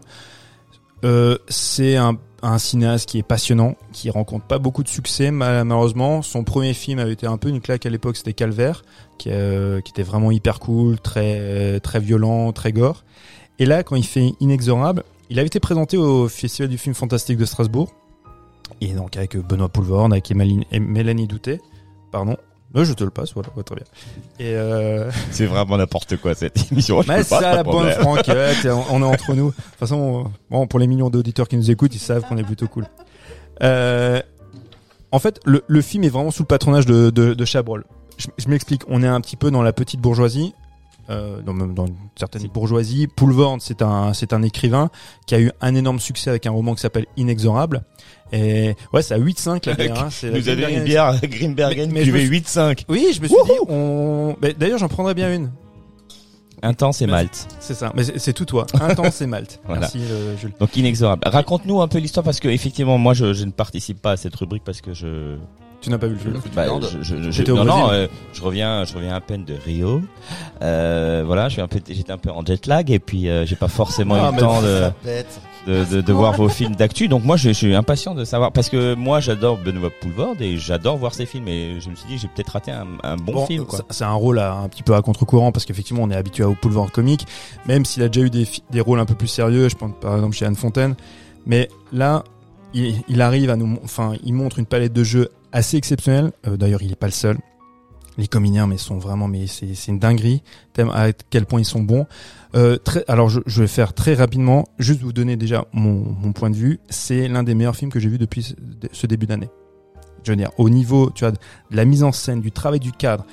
Je me suis dit, en fait, je me rends compte que parce que ce film ne marche pas, hein, il y a pas, il a pas beaucoup, il a malheureusement pas beaucoup de succès. Il est plus en salle là. il était pas très longtemps en salle, Il- alors il a été mal distribué en plus. je crois, hein. Ouais, il a été mal. Enfin, c'est le problème de Fabrice Duvel, c'est souvent mal distribué et malgré tout, c'est quand même le film qui a eu bah, une couverture médiatique relativement importante parce que Benoît Poulvorde Mhm. et que c'est son film probablement, même assurément le plus accessible. J'ai lu des, des commentaires, les gens disaient oui, mais on a déjà vu ça. C'est un élément perturbateur qui débarque dans une famille. Lui est un écrivain qui a eu un énorme succès. Il, a, une femme donc qui est interprétée par Mélanie Douté, qui, euh, qui est la fille d'un éditeur, un éditeur qui est décédé. Elle est éditrice aussi, en l'occurrence de son époux. Ils vont s'installer dans une énorme maison avec leur fille. Et là, bien sûr, l'élément perturbateur qui va venir, un petit peu comme dans Parasite, pour faire imploser la cellule familiale. C'est cousu de fil blanche, je lisais. Tu vois, par, souvent on me dit, ah oui, mais on sait très bien comment ça arrive. Bien sûr qu'on sait. c'est inexorable. Tout ce qui va subvenir est inévitable. Tu le sais, et ça n'empêche pas en fait la tension. Tout ce qui va arriver en fait dans ce film-là, de par la mise en scène, de par la direction des comédiens, mais qui sont, mais vraiment tous, hein, mais la nudité, elle est dingue. Il y a, y a une petite, leur fille, euh, alors je, je, je, vais pas écorcher son nom, je vais pas dire n'importe quoi. Ils, ils ont même une, une gamine qui doit avoir, je sais pas, qui a 10 ans dans le film. Il y a une séquence, pour ceux qui ont vu le film, euh, une séquence où elle a, c'est son anniversaire, elle propose un spectacle. Elle dit, je vais faire un spectacle, je vais proposer un truc. Tu vois la scène venir, c'est une scène hyper casse-gueule sur un fond musical, je vais pas vous la spolier. Tu vois cette séquence-là, elle, elle est réjouissante, en même temps elle met, installe beaucoup de malaise parce que tu vois en contre-champ les réactions de la famille qui voit ça. Et ça, c'est en fait, c'est un petit peu l'acmé de, de, cette tension et de, ces, et de cette déliquescence au sein de la cellule familiale. Et donc du coup, il y a effectivement ce, personnage qui va débarquer dans la famille, qui va être l'élément perturbateur, qui- où va se nouer une relation très ambiguë avec le papa. Tout ça, effectivement, tu le vois venir. Il y a un côté un peu thriller érotique. Les séquences d'érotisme, moi qui déteste ça au cinéma, parce que je trouve il y a rien de plus ennuyeux que de voir des gens faire l'amour. Là, ça, à chaque fois, elles sont importantes pour le récit, pour le développement des personnages, et en plus, elles te mettent dans un, un malaise. Moi, il y a une séquence de, de baise ou de non-baise, on va dire, mais qui m'a mis, qui m'a mis euh, vraiment très très mal à l'aise. Je vais pas te raconter d'autres détails, tu me dis. J'ai- regardé. Baise, vais non regarder. baise. c'est un peu l'histoire de ma vie. Et, non, non, c'est assez passionnant. Il y a, C'est un jugement, ça. non, mais je parlais pour moi. Non, je Ah parlais oui. pour moi, pardon. Ah je, je, je parlais pour moi. En fait, quand je disais ouais, c'est sous le patronage de, de Claude Chabrol, c'est ça en fait, c'est faire euh, imploser la cellule euh, familiale bourgeoise. C'est tourné en 16 mm. Il a en fait, il a, il est très attaché à ça, encore à, à tourner en péloche. C'est du 16, c'est tour, c'est à chaque fois éclairé avec une seule source de lumière, qui fait que, enfin, je sais pas, à chaque fois, on se teint, on se dit ah punaise, ce film, il avait vraiment une belle photo. Et tu dis oui, bah finalement, c'est tourné en numérique, ils ont mis des flashs, en post-prod, ils ont touché à ça et ça. Il y a un travail d'étalonnage aussi quand tu fais du 16. Mais là, en l'occurrence, quand tu vois sur le plateau, le mal fou qui se donne pour éclairer ces séquences, mais qui sont mais d'une et d'une beauté, ça évoque le, le giallo aussi de, de Argento. T'as des séquences mais qui sont sublimes. Donc moi, bon là, je suis un petit peu agacé, donc je- j'enchaîne vite. Mais quand je vois les les commentaires, des fois, c'est de de pseudo cinéphiles de 15 ans qui vont dire ouais non mais attends, on a déjà vu ça 15 fois ce genre d'histoire. Ouais, mais t'as pas vu ça 15 fois Comme ça. filmé de cette manière-là. Parce qu'on se- on n'arrive plus en fait à comprendre la mise en scène, à avoir une véritable lecture, tu vois, de l'image. Et là, Fabrice Duvels, il nous fait vraiment un cours de mise en scène. T'as l'utilisation, avant on parlait chez Hitchcock, la, non pas de, du, du plan mince, qu'est-ce qu'on disait sur Vertigo, euh, du, du, du, du plan euh, compensé. Oui. Et, et, et, et ça, il y a une utilisation, mais qui est dans, dans ce film-là. À un moment, c'est pas un artifice, c'est que ça crée vraiment du trouble et un vertige. C'est fantastique. Il y a des séquences, tu te dis voilà, tu vois enfin un film de mise en scène cette année. Bon bah ça marche pas. C'est c'est terrible. Moi, moi en fait, je, Ça je te suis déçoit. ah ouais, je suis sorti de cette séquence. J'étais mais euphorique parce que j'étais tellement content de voir un vrai film de cinéma cette année. L'an dernier, j'en ai Français. euh, belge en l'occurrence. Ah. Ouais. Mais c'est pas grave, c'est francophone. cousins, francophone. Francophone. L'an dernier, j'étais tellement content qu'on avait, on avait pu voir, bah, il y avait le film de Spielberg qui était une vraie, une vraie séquence de mise en scène de dingue. On avait vu le film de Edgar Wright, euh, il y avait le film de Guillermo del Toro. Mhm. Tous ces films-là se sont ramassés, Alors que alors des- que ce sont des films de cinéma. Mhm. Là, il y a un putain de film de cinéma. Bah, ça marche pas. Parce, Ça que marche les, pas. parce que les gens, ça les intéresse pas. Et je pense même qu'ils ne comprennent plus la mise en scène. En fait, on est tellement éduqué. On pense être éduqué à l'image parce qu'on reçoit un flot d'images toute, toute la journée, que ce Mhm. soit sur... euh, Il y a sur plus des- d'analyse. Mais en, en fait, il y a, il y a des mises en scène qu'on comprend instinctivement. Parce que voilà, on, on est submergé par ça, que ce soit sur YouTube ou quoi que ce soit, on est nourri à l'image, on ne voit que ça. Donc y a, il y a- on est éduqué à une certaine forme de C'est mise pour en ça scène. qu'on a choisi le podcast. Mais par contre, il y a des la, la mise en scène qui euh, qui qui, t'est- qui te donne du sens à l'image et qui donne du sens au récit. On ne l'aperçoit pas toujours. Des fois, on a l'impression que c'est elle juste qu'elle est juste artificielle, mais là, en l'occurrence, elle est euh, putain, elle est vertueuse et magnifique. Donc, si vous pouvez le rattraper, je pense pas que aura un même effet euh, sur votre télé, mais essayez de voir inexorable parce que le 16 mm sur la télé, ça peut être un peu dégueu, mais à l'écran au cinéma, c'est c'est une On dinguerie. pourra plus le voir au Cinoche, donc c'est for- forcément sur la télé. En VOD, en VOD ou en Blu-ray quand il sortira? Bon, toi, t'as un vidéoprojecteur, t'as t'as du matos. Je vais me mettre On regardera chez toi, tu seras bien dans mon lit. dans ton lit. Non, mais regardez ça et re- et regardez les films de Fabrice Duels. Ils sont, ils sont, ils sont pas tous réussis parce que moi-même, il y a des films où que je trouve des fois un petit peu bancal. Mais au moins, putain, il y a, il y a du cinéma, quoi. Il y a vraiment du cinéma dans, dans ces films. Même si c'est pas toujours réussi, là, en l'occurrence, c'est plus accessible et euh, ça peut être vu par tout le monde. Et merci pour ce coup de gueule. Et cœur. Et que, exactement. On peut passer à, au film euh, Abuela. Qui a vu autour de cette table Abuela? Il n'y a que Thomas. Je suis le seul. Thomas. Non, non, je, je l'ai vu aussi, mais Ah je, oui. je vais laisser un peu. ah oui, d'accord, euh, ok. Oui, oui, oui, oui, oui. oui. Prends- reprends ton souffle. Fais, re- euh, fais, fais, euh, baisser la Baisse en tension. tension. Ouais, Ouais, baisse en tension. Je vais un peu intervenir alors. Vas-y. Donc euh, la, la Buela, c'était un film, euh, film d'horreur espagnol. Exact. Donc, euh, Ça veut dire grand-mère. La Buela, exactement. Donc euh, dédicace à la pauvre Marlène Jobert qui s'en est pris euh, plein la tronche de la part de Mathieu avant. Donc quand il disait qu'elle était belle, elle l'est toujours. La maman d'Eva Green. Exactement. Donc, euh, Qui elle est toujours les chiens ne font pas des chats. hein. Euh, donc, euh, donc réalisé par Placo, Paco Plaza, excusez-moi, qui est le réalisateur de la trilogie Rec notamment. Exact. Très très bonne trilogie. D'ailleurs, ça, me- ça me fait rire parce que sur ta table de mixage, je vois, je vois écrit Rec en rouge. On, est, on est complètement dedans. Exactement. Euh, et euh, mon réalisateur après d'autres euh, d'autres films qui sont pas forcément sortis chez nous. Un de ces derniers c'était Véronica que j'a- j'avais vu personnellement, qui était un un honnête film de possession, mais pas pas extraordinaire. Et donc là, il revient avec euh, avec la Buella, qui est donc l'histoire euh, pour pour faire court est assez simple. C'est voilà, c'est euh, c'est une mannequin, une, une mannequin de de Madrid qui, qui qui est partie faire sa carrière en France et qui est rappelée donc à Madrid parce que sa grand-mère avec qui l'a élevée et euh, a fait euh, je, sais plus si c'est un AVC ou un, une rupture d'ané- d'anévrisme, mais en tout cas elle est Elle est lourdement malade, quoi. handicapée. Mais je crois qu'on sait pas vraiment en fait, hein, C'est finalement, pas ce qu'elle a eu. hein. hein. C'est ça en fait toute la question. Et donc elle doit revenir à son chevet. Donc pour s'en occuper et évidemment dans cet appartement, euh, ce, grand appartement euh, à Madrid, rien ne va se passer comme prévu et pour rien au monde on voudrait se retrouver seul avec cette abuela qui veut dire mamie. Donc euh, donc alors moi moi moi j'ai beaucoup moi j'ai beaucoup aimé. Après je suis assez assez friand du cinéma du cinéma d'horreur espagnol hein, puisque déjà moi je pense notamment dans les années 2000 si, je ne m'abuse des films comme Les Chines du Diable surtout moi l'orphelinat qui m'avait beaucoup euh, beaucoup marqué à l'époque. Je trouve que le ciné- le cinéma d'horreur espagnol a hum, c'est vrai que souvent on dit en France on, patine un peu avec, ce cinéma-là on a un peu du mal. Eux ils, savent y faire. Je trouve qu'ils ils, ils sont tout autant efficaces, euh, mais aussi ils, savent aller chercher au, plus profond, plus profond de nous-mêmes. Il y a un véritable, un véritable message à chaque fois, un véritable sens. Parfois, une, pense à l'orphelinat notamment, une véritable poésie. Euh, et, du, et du coup, donc, dans La Abuela, pour moi, quand je regarde ce film-là, c'est pas juste un film d'horreur. Si, si- faut, faut, faut pas se, faut pas s'attendre à euh, plein de jumpscares euh, façon Conjuring, vous en, vous en aurez Mhm. pas. Euh, moi, ce qui m'intéresse dans La Abuela, c'est plutôt le, le message, puisque le, on, on questionne quand même la, la place des femmes âgées dans une société qui prône l'éternelle jeunesse. Et d'ailleurs, ce n'est pas pour rien si la petite fille est une mannequin, mais une mannequin en fin de carrière, parce que clairement, on lui dit, t'as 24 ans, t'es sur la fin, là.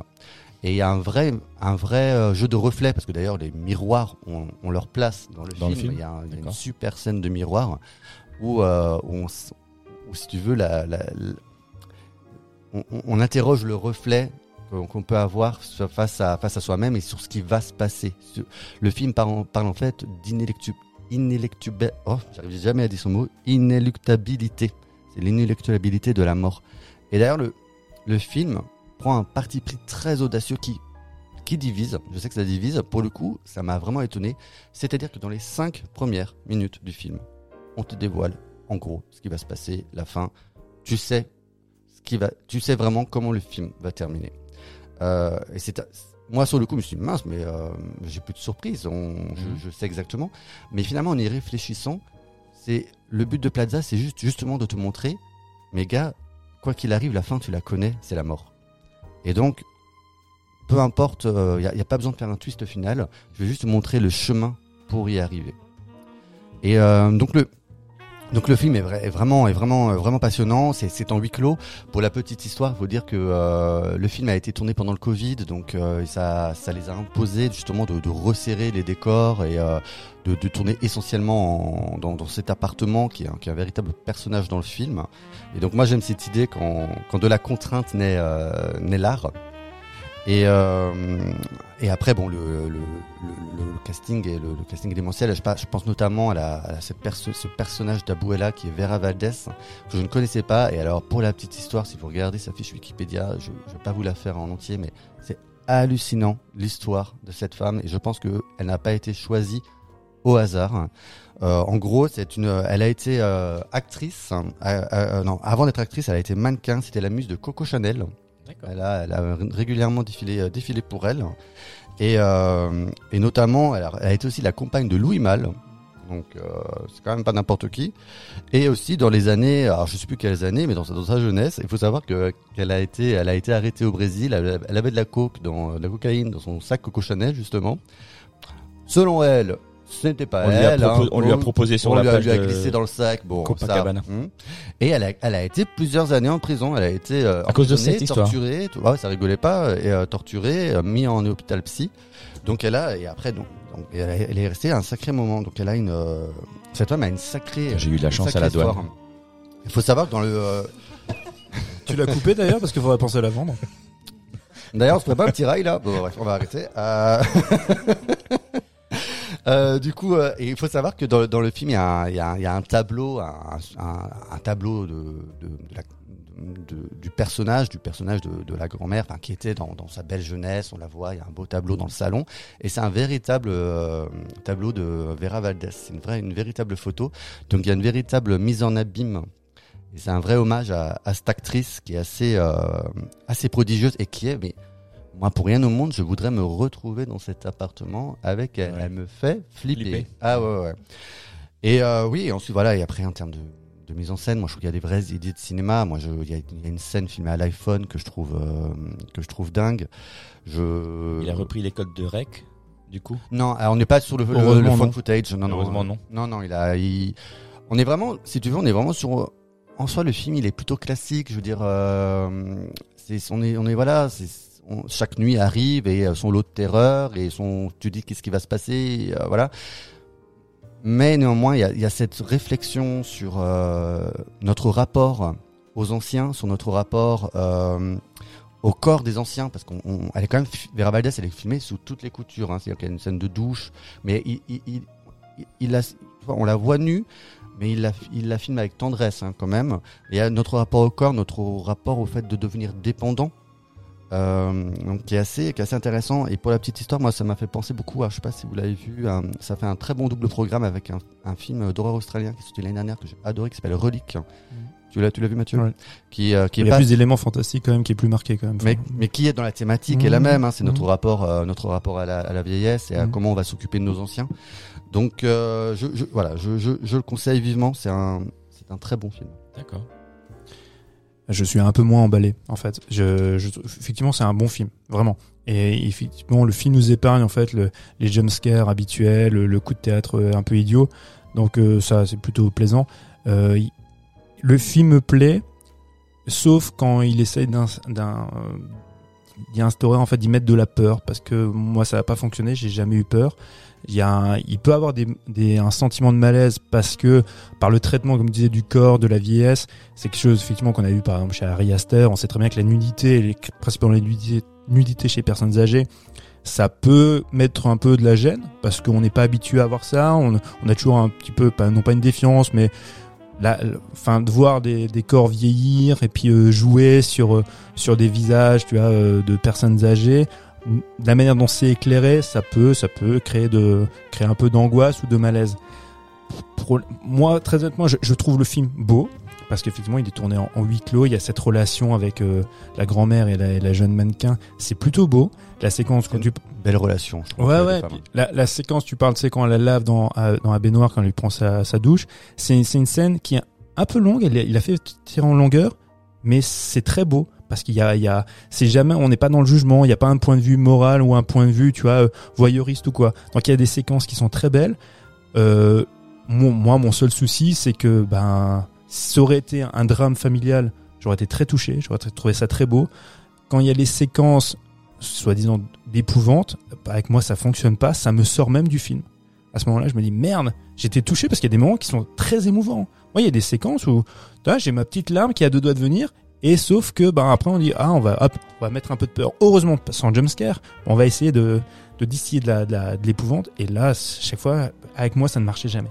Ça ça se cassait la figure. Là où je trouve que le film est très malin, j'ai lu ça dans une interview en fait. À l'origine, il, n'arrivait pas à écrire le scénario. C'est toujours lui qui écrit ses scénars. Était parti sur plusieurs points de vue, enfin pas un huis clos. Et en fait, c'est un autre gars, un de ses potes qui a scénarisé la chose et qui a dit non mais concentre-toi sur leur relation à ces deux-là uniquement dans l'appartement, effectivement, ça, ça fonctionne. C'est vraiment, il y a des séquences qui sont très très belles. Il y a, c'est bien filmé. Faut pas se mentir. C'est un, c'est du, c'est un beau 35 en plus. C'est vraiment vraiment très très très joli. Mais euh, moi, je m'attendais parce que bon, c'est ma faute. J'ai, le film est hyper, il y a une hype énorme. Oui, oui, no- notamment, enfin, moi j'en ai beaucoup entendu parler depuis Gérard Maire. Où là, oui, oui, il y a, un une- gros il y a- buzz. il y a hein, une ouais. hype de, de dingue. Mec, il disait attention, vous avez chié dans votre froc. Bon ben, moi j'aime bien dans mon froc au cinéma. Ben, en l'occurrence, euh, j'ai pas eu besoin de prendre une douche après, tu vois. Après, moi, je te rejoins sur le. euh, moi, moi aussi, clairement, j'ai pas, j'ai- j'ai j'ai pas beaucoup flippé. Hein, j'ai j'ai pas euh, parce que je trouve que ça reste assez classique, hein, les, les, les effets de terreur. Mais est-ce que tu crois pas que ça a, ça a été aussi ça désamorcé volontairement du fait justement qu'au début, on, on nous explique, on, on sait ce qui va se passer? Ouais, non mais, je, non, mais je veux bien, mais tu sais qu'à un moment donné, tu- tu- il, il intègre quand même des séquences qui sont vraiment, ça dure quelques minutes. Tu dis bon, maintenant la séquence un peu épouvante, la séquence malaisante. Et je- moi, je trouve que chaque fois ça tombe à plat, surtout en fin de film. Et après sur les, tu vois, sur les influences, on pense beaucoup quand même. Je sais pas moi, au film Polanski, hein, au Locataire. On pense beaucoup à Rosemary's Baby. Il y a plein. Bon, j'évoquais avant les films de Harry Astor sur le sur le rapport au corps. Euh, c'est non mais j'ai pas passé un mauvais moment, hein, pas du tout. Hein, je trouve même le film plutôt plaisant. Mais si, enfin, me concernant, si j'attendais, tu vois, un vertige, si j'attendais, tu vois, de l'effroi, bah ça, je l'ai, je l'ai jamais pas eu. J'ai pas eu. Alors après, peut-être c'est moi aussi, parce que je prends quand même au film de d'épouvante depuis que je suis ado. Donc euh, voilà. Mais mais c'est vrai que là, pour le coup, et, et surtout quand moi on me vend un truc, on dirait, tu vois, là tu vas tu vas flipper. Ah mais moi je je, je me réjouis. Et, et en fait, pour vous dire, moi j'ai vu le, le matin à Bouela et j'ai enchaîné avec Inexorable. Bah, Inexorable m'a plus chamboulé. Je suis sorti d'Inexorable où, voilà, déjà, bon, par les qualités que je vous disais tout à l'heure, mais ça m'avait plus, euh, tu vois, transporté et j'étais plus mal à l'aise que Abuela. Mais il n'empêche que c'est un, c'est un beau film. Tu vois, euh, je- en plus, je le dis, c'est un beau film. Je devrais pas Mhm. dire ça, je devrais dire c'est un film flippant, tu vois, mais c'est un beau film, en fait. Voilà. Si c'était un drame, ça aurait été un très beau film. D'accord. Donc il est déjà plus à l'affiche non plus celui-là?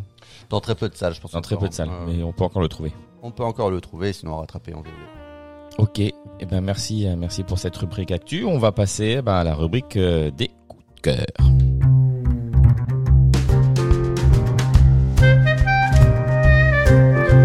Alors les coups de cœur. Alors, Mike- moi, Mike, non.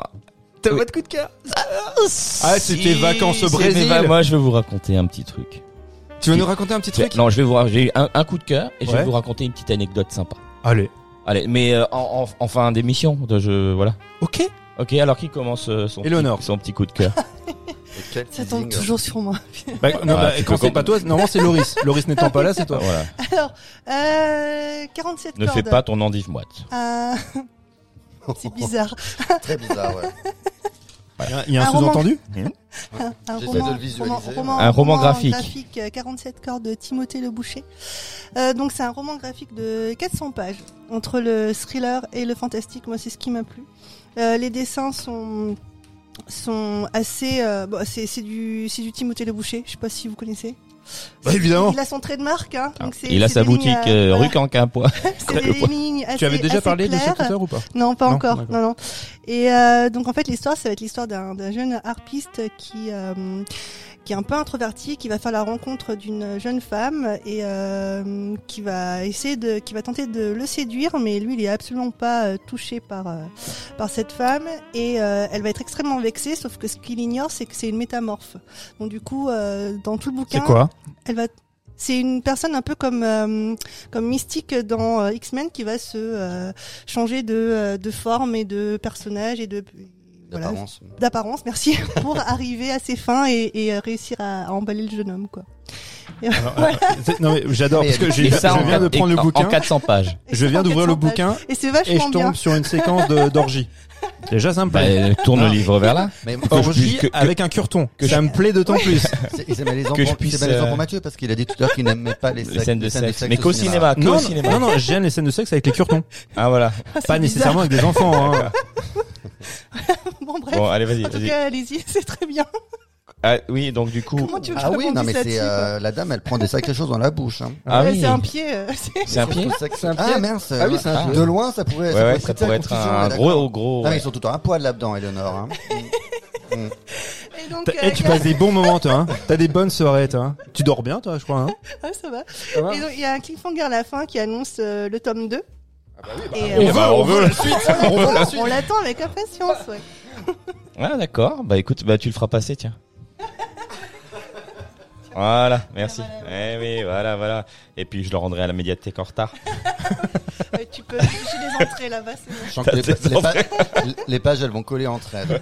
Ah non, Je ça sens. je pas refuse. du tout. euh, Non, non, ça, non, non, ça, non. Oh là, non, Non, non, tu n'es plus un adolescent. Non, plus Non. du tout. Hein, c'est pas le catalogue de la redoute. ça, ça c'est vrai. Ça c'est vrai. Ah, le petit Ah, catalogue de la fait, on l'a Redoute, tous fait. Trois Suisses redoute.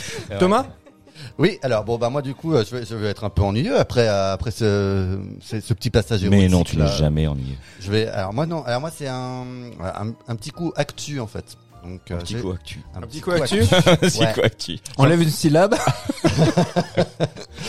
Alors, j'ai- envie de parler du festival de Cannes. Oh. Ouais, parce que, Il, Ah. il ouvre euh, bientôt là. bientôt, mi-mai, enfin mi 17 mai 17 mai, hein, si je me trompe 17 pas. hein. mai avec euh, le président son- du jury, c'est qui donc Mais Il ils l'ont annoncé, c'est Vincent Lindon. Vincent Lindon, ouais. Apparemment, ils ont, ils ont, ils, l'ont annoncé très tard. Ils ont galéré à, à recruter quelqu'un hein, cette année. Euh, parce que visiblement avec le Covid, tous les tous les euh, tous les euh, tournages ont été reportés. Donc il y a rien d'intéressant. Il y avait, mais le, le, le ju- le jury est chouette, hein. Le jury est vachement bien. euh, Non, non, mais je veux dire, euh, euh, pourquoi ils ont, ils ont eu du mal à recruter à recruter pour le pour le pour le jury. Oui, j'ai bien compris, mais pourquoi Et manque que de disponibilité. manque de Ah, disponibilité. à manque de dispo parce qu'il y a hein. des tournages. Bon, ok. Côté Voilà. Excusez-moi, j'ai. Ils ont pas bossé pendant deux ans, donc du coup là ils ils s'y mettent tous. Et euh, du coup, bah, comme vous savez, moi j'aime bien les, euh, les cérémonies, tout ça, mais là les festivals c'est quand même un peu à part puisque là on est c'est quand même une euh, c'est même le tremplin pour moi, ça annonce toute une saison à venir.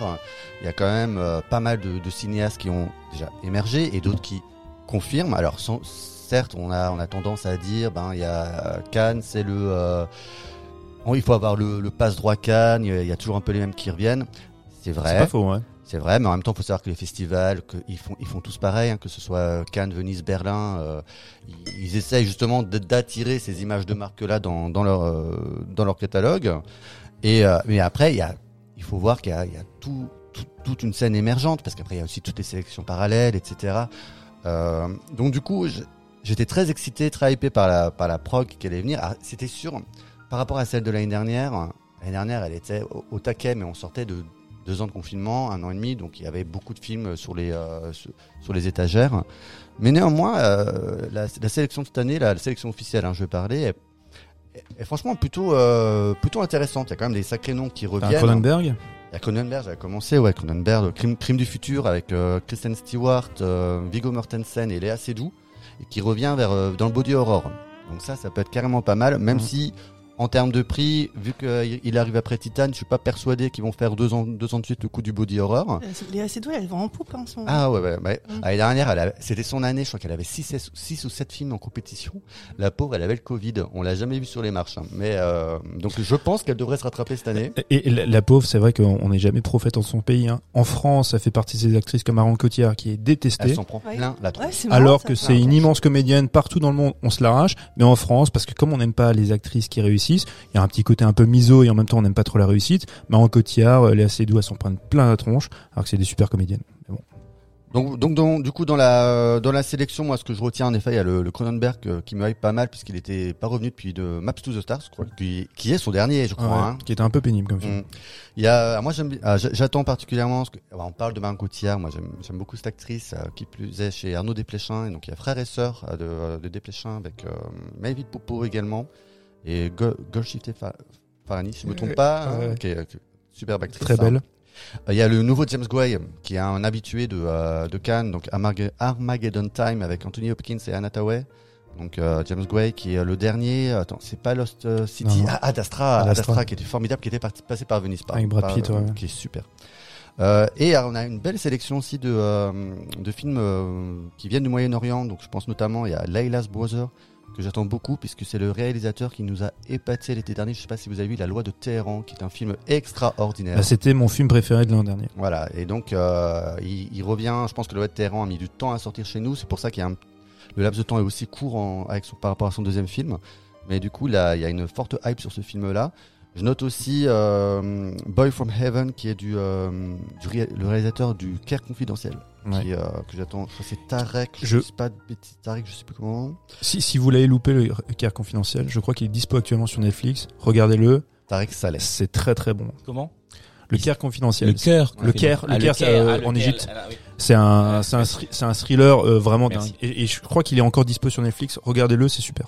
Donc voilà, là je vous parle de la compétition officielle. Après, il y a des sacrés noms. Euh, On peut, on peut quand même citer Park Chan-wook, qui est euh, son prochain film, qui je pense qui est très attendu, comme chacun de ses films. Donc, c'est le- Attends, non, il- non, il est, il est à Cannes? Il est à Cannes, il est dans la sélection. Ah bon? Ah, j'avais même pas vu ça. On l'avait pas revu, il me semble, mais il est, il est à Cannes. Ah ouais? Ah, j'avais pas vu. Le, euh, le film, alors je, je ne te le prononcerai pas parce que je crois qu'il est encore en, encore en coréen.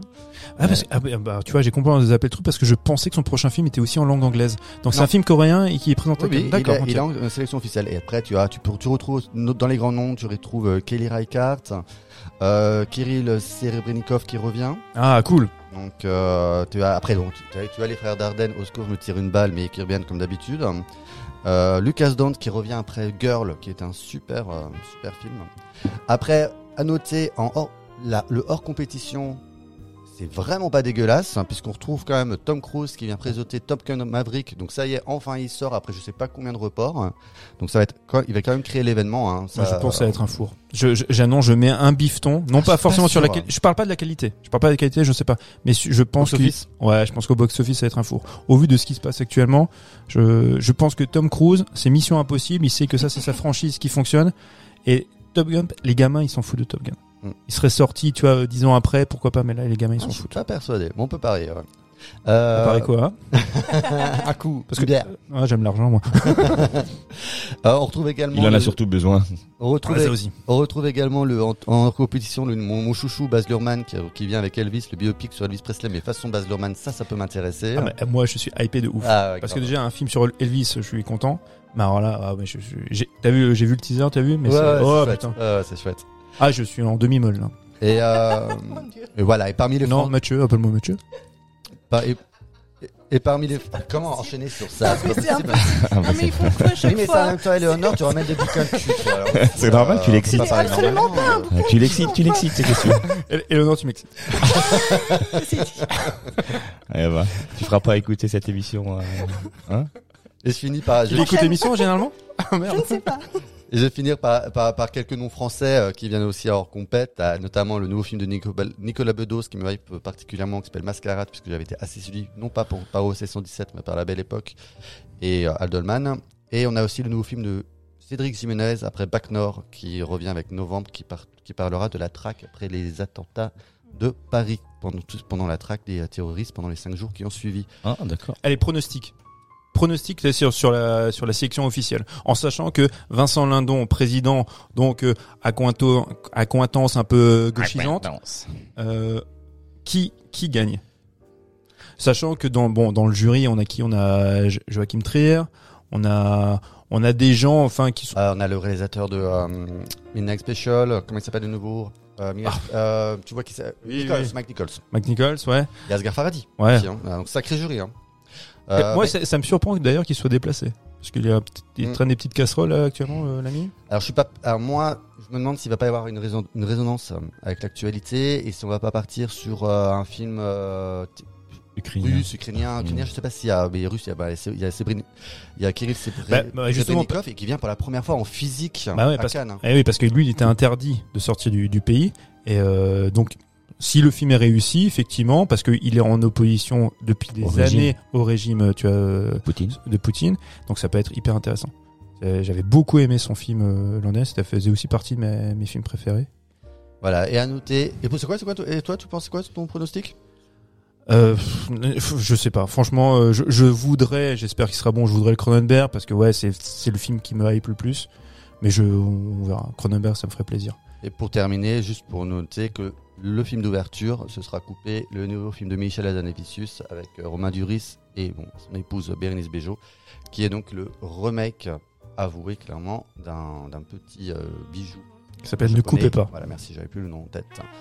Donc euh, ça peut être casse-gueule, à voir. Il a changé de nom, non? Oui, à de cause, Z à euh, cause parce que Z, je crois qu'il y a une Sur les chars par la russes. guerre en Ukraine. Mmh. euh, tout Sur à les chars russes, Mmh. Z, je Et en soutien, il a, il a changé le titre au dernier moment. ouais. Ouais. Peu de gens auraient relevé Oui. l'analogie. Et lui, bon, il, il s'est dit, euh, non, j'ai pas envie que. Voilà. Quitte à faire un remake un peu idiot, là je m'emballe sur un très grand film euh, japonais, tu dis bah allez autant rester en plus dans le dans quelque chose de très euh, je sais pas enfin non je ouais, je veux pas être méchant. Je, je trouve déjà ça m'emmerde de voir un, un remake de ce film là. En plus le mec est quand même hyper euh, voilà je change le titre pour pas blesser pour pas enfin je trouve ça un peu naze quoi. Je trouve tout tout en fait toute l'aura de ce film je la trouve un petit peu naze. C'est très conformiste et enfin Vous ça avez m'a- compris, Mathieu n'avait pas du tout envie de le voir. non, bah, je regarderai quand même. Mais, euh, aussi. tout m'agace un peu dans cette histoire. D'accord. Mon coup de cœur. C'est un chef-d'œuvre qui est édité, réédité en Blu-ray. S'appelle Le Masque du démon de Mario Bava, un film de 1960. C'est édité chez Sidonis. Euh, si vous n'avez pas encore vu ce film-là, il faut absolument le voir. C'est génial. Moi, j'avais une vieille copie en DVD. Là, le l'édition, le travail de remasterisation qu'ils ont fait, mais c'est splendide. La photo, l'image, le grain en noir et blanc, c'est d'une splendeur. On est dans le film gothique, euh, donc vraiment voilà début début des années 60, euh, inspiré aussi bien parce qu'il y a des succès de la Hammer. Il y a aussi le, le, le vampire de Ricardo Freda qui fait qu'on est du coup dans une mouvance un petit peu de, du film euh, gothique d'épouvante. Et euh, là, on est sur un très très grand film. Vraiment, mais là, quand Mike il nous parle, c'est de film matriciel. Vous voyez ce film-là, Le Masque du démon. Vous dites, ah ok, d'accord. Tim Burton, il a bouffé ce film-là Mm. parce que quand vous voyez Sleepy Hollow, bah, il y a des séquences. C'est c'est clairement Le Masque du démon. C'est avec Barbara Steele. C'est un film sublime. La photo, elle est exceptionnelle. Même quand c'est, même si vous voyez que les décors sont en carton pâte, ça a aucune importance parce que le rendu, il est dingue. C'est, une splendeur. Mais vraiment, c'est, je trouvais ce film très grand. Il y a une influence énorme. Mais cette édition et la remasterisation, le travail qu'il y a eu sur, le boulot qui a été fait sur ce, sur ce film, c'est véritablement un chef-d'œuvre. Donc, à voir absolument si vous avez l'occasion. Mais vraiment cette version-là, hein. Euh, parce que il y y a des films où vous dites, si vous ne l'avez pas vu en cette version, vous n'avez pas vu vraiment le film. Il y a, des- des fois, j'avais même le sentiment qu'ils avaient, on avait parlé la dernière fois avec, euh, avec Lolo sur le Bleach Bypass.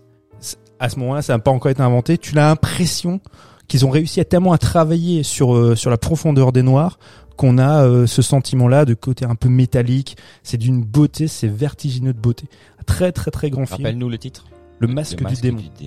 Et vous voyez ce film, vous dites ah putain mais oui, j'ai vu ça dans des clips, j'ai vu ça dans, j'ai vu, j'ai vu plein de séquences un peu partout. Je sens l'influence qui transpire dans, dans tout le cinéma gothique qu'on a vu par la suite.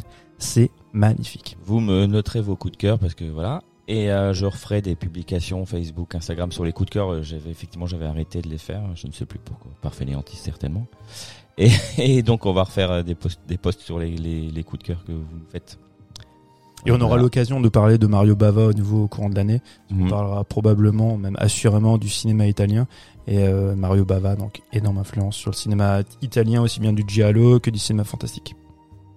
Très bien. Et ben moi je vais avant tu vas tu concluras tout à l'heure Eleonore. pour- Ah a non, déjà c'est moi, c'est moi, c'est moi qui conclue. Le mec il suit pas son émission, tu sais. Bon, c'est pas le grave. coup de cœur Et tu lui demandes de Eh ouais. c'est ça. Un autre bouquin de cul, Léonore. Non, bah, ouais, ouais, moi, le coup de cœur, j'en ai, j'ai pas mutation. forcément eu le temps d'en avoir, mais mon, un de mon coup de, un de mes coups de cœur, un coup de cœur, pardon, de, de- du voyage, c'est, euh, c'est le, le, le, le carnaval de Rio. Voilà. Juste ça. Euh, Samba. Samba. Eh ben, effectivement, on devait ne pas assister au, au carnaval puisque normalement le carnaval c'est en février. On est allé en voyage au Brésil en avril. Forcément, ça trouvait pas, pas top. Et on a su, par, euh, par parce qu'on a fait un petit cours de samba, d'initiation samba, tu vois. Et puis, euh, la personne qui nous a reçus, euh, ben, euh, son mari était français. Il nous a dit, ah, ben, le carnaval, il est là. Donc, on a fait des, il commence le dernier, le premier jour du carnaval, il commence le dernier jour de votre présence au, Brésil. Donc, euh, on a fait des gros yeux comme ça. On a dit, bon, on va pas louper ça, quoi. Donc il nous a trouvé des billets pas chers dans, dans un loge privative, enfin tout, t'as de l'alcool et enfin plein de choses comme ça. Mais euh, en fait, ce que je voulais dire, c'est juste que le carnaval, c'est, euh, ça paraît, j'étais pas on peut le voir dans quelle salle du coup euh, on avait, c'était, on, on- on ouvrait, euh, on ouvrait, euh, on ouvrait les possibilités, non? C'était, on parle de, de bouquins, on parle de cinéma, on peut parler de tous nos coups de cœur, non? Oui, et en l'occurrence de ta vie. De ma vie, Et, ta vie, c'est Voilà. de l'art. Bon bref, et On bon, le, le- vacances, le car- euh, le carnaval, le carnaval des Rio, c'est exceptionnel. Il faut le voir si vous le faites. euh, S'il faut vous aller au, au Brésil, il faut vraiment, vraiment le faire. Et euh, ce qui est beau, c'est vraiment, euh, c'est euh, à part les costumes, les lumières, enfin tout ça, c'est que il y a, un mélange d'âge, c'est-à-dire que c'est euh, ben, les petits, les grands, les grands-mères, les, les, les grabataires, les tout. Euh, voilà, comment on dit? Intergénérationnel. Il y a les grabataires avec des plumes dans le cul qui dansent. ah là là, on se marre. Il y a Intergénérationnel. Avec des pu- il y a Abuela avec des plumes dans le cul en train de danser, c'est super. Ah, oui, Ils sont- c'est génial. ils sont en vraiment de le. Eh, t'es un génie, toi. tu t'arrêtes jamais, t'es un génie. Bah arrêtez, c'est bon. J'arrive plus quoi dire. Et il y avait une anecdote rigolote. Et en oui, l'anecdote rigolote, c'est bon, allez, allez, allez à Rio, c'est exceptionnel, et puis le carnaval, c'est super. Euh, et l'anecdote d'un- du voyage au Brésil, donc on était, euh, on était en train de, on était, on était en train de faire euh, du voilier euh, dans la baie de Rio, et euh, on, bon, toute une petite journée comme ça, et puis on rentre vers le port, et euh, le mec qui, qui était, qui était portugais, qui parlait pas français, enfin portugais, il était brésilien, il parlait portugais. Et, et, et il nous emmène au port et euh, on s'approche du port et il y a de- et on entend une musique de dingue. Et il y a beaucoup beaucoup beaucoup de musique. Et portugais par les brésiliens. et mais, mais non. Et puis euh, et du coup euh, il- et je lui dis mais qu'est-ce qui qu'est-ce qui se passe là-bas? Et ben il me dit il me dit il me dit tu connais Roberto Carlos? J'ai fait Oh. ouais bah oui. Il me dit tu connais Roberto Carlos? J'ai fait oui oui je connais ouais. Et il me dit bah en fait il habite là dans l'immeuble là et c'est son anniversaire aujourd'hui et c'est la fête donc du, dans le quartier, donc quartier d'Urca, enfin bon bref, à Rio. Et euh, je dis bah ok, on va faire un tour, tu vois. Et donc du coup, donc pour ceux qui connaissent pas, Roberto Carlos, c'est un, un footballeur brésilien qui a participé euh, à la dernière euh, Coupe du Monde, enfin la dernière, dernière, euh, à la 98 à la finale contre la France. de ouf. Il mettait des coups francs de ouf. Et c'était euh, apparemment son anniversaire, donc euh, voilà. Et donc on va au T'as acheté quoi? Tu lui as acheté quoi du coup? Bah, Juste un magnète pour son frigo. De l'équipe de France. L'équipe de France 98 3-0. de footix. Footix. bon bref, on, il, nous dépose et puis on, va, euh, on, fait le tour pour aller devant l'immeuble. Et devant l'immeuble il y avait un monde de dingue. Et il y avait une de la camé les, des caméras de télévision tu vois. Et, euh, et et donc il y a de la musique ça danse. Et moi je regarde et il y a la lumière de la terrasse qui s'allume. Et tout le monde commence à gueuler. Donc euh, ils savent qu'il va venir au balcon tu. Et euh, trois minutes plus tard, il vient au balcon et il fait comme ça, il salue tout le monde. C'est pour son anniversaire. Et nous, on était là, waouh, trop bien. Et après, je regarde de près comme ça. C'était pas lui Mais en fait, c'est pas Roberto Carlos le footballeur, tu vois. C'est pas lui. Il a pas la même silhouette. Enfin, c'est, c'est, c'est, c'est- c'est- et en fait, tu sais quoi? C'est, qui? c'est un mec super connu. Euh, au Brésil qui s'appelle aussi Roberto Carlos Oh mais c'est le Franck Michael brésilien Ah oui, mais oui le Franck Michael brésilien. Je te jure, il s'appelle Roberto Carlos et l'autre l'autre con sur enfin le con euh, sur son, son bateau, il me dit tu connais Roberto Carlos? Oui oui, moi bah, je bien connais. Roberto Carlos, pas de problème. J'adore ces chansons. Et puis c'était et puis c'était et donc il- et c'était l'anniversaire de Roberto Carlos, Franck Michael brésilien, il fêtait ses 81 ans. Classe. Et il y avait du monde de dingue et euh, franchement, c'était impressionnant. Et puis voilà, un petit peu euh, Du coup, t'as fait quoi? T'as fait la fête sur la en bas? Non, on a un petit peu dansé et puis après on a Mais pas dans pas pas dans l'appartement. Non, pas non non, ah bah l'immeuble il, a- il- ambiancé il- quand même, il a fait rentrer personne, il a fait rentrer personne. Toi tu rentres pas. Mais euh, voilà, et il y, a- il y a les gens étaient dégoûtés, il y a une nana qui est venue me voir, elle me dit tu vous l'avez vu? Je fais oui, il est sorti sur le balcon. Elle me dit oui, je fais oui, il est sorti saluer, elle était mais elle était jeune hein, elle avait nos âges, elle était mais dégoûtée. 25 ans. Et elle a pris elle a pris en photo mon téléphone. Donc la photo que moi j'avais prise Ah sur ouais, mon téléphone. Ouais, ouais. Enfin voilà la petite Mm. anecdote. euh, T'as l'impression, enfin tu vas pa- participer à, bah, à l'anniversaire d'une de, de- d'une légende du foot et au final, euh, T'as une légende de la chanson brésilienne. voilà c'est ça. Mm. Mais très très connu. Hein. Bah oui. Apparemment, euh, je vais vous Ouais. écouter euh, Roberto Carlos après. Mike, fais- fais-nous une promesse. On veut d'autres anecdotes. On- Ah oui. l- Laisse tomber tes coups de cœur. De toute façon, généralement, t'en as pas. C'est Donc, vrai, viens avec tes anecdotes perso. Pas de problème. On pourrait même faire une émission. Ah ouais, ouais, ouais. vacances au Brésil. Mm. C'est ça. Ouais. Non mais voilà, c'était pour ceux qui aiment le foot, c'était plutôt c'est plus plutôt sympa. Bah non, c'est pas sympa parce qu'il était pas là. Non pas bon. oui, c'est vrai. Non mais ils connaissent quoi. Ok. Voilà. Donc, on rappelle que dans deux semaines, on compte sur vous parce qu'on fait une émission sur Blowout de Brian De Palma. Oui. On fait un petit peu un mois, euh, non pas Hitchcock, mais un peu suspense avec euh, Br- Brian De Palma qui est sous influence Hitchcockienne. Donc, euh, écoutez-nous dans deux semaines. Hitchcock. Mais oui. Bah oui, c'est devenu bah, l'épithète euh, qui voudrait. Mhm. On dit Hitchcockien, Hitchcock, euh, D'accord. tu vois, euh, comme on dit Spiel- Spielbergien. euh, Ok. Lutzien pour Mike. Ok. Merci. Super. Eh ben merci les garçons, merci Éléonore d'avoir euh, partagé ce, ce temps avec nous, avec les auditeurs. Tout ça, ils sont contents, ils me le disent à chaque fois. Et voilà, donc merci à vous de nous avoir écoutés. On vous rappelle bien sûr que vous pouvez nous écouter sur toutes les plateformes euh, de streaming et que vous pouvez nous suivre et euh, partager nos épisodes sur Facebook, Instagram, tout ça, tout ça. Donc, eh ben, belle semaine à vous. Et n'oubliez pas de noter notre épisode sur Apple Podcast, de faire des petits commentaires, ça nous fera plaisir. À bientôt et belle semaine à vous. Ciao, ciao. Ciao. Salut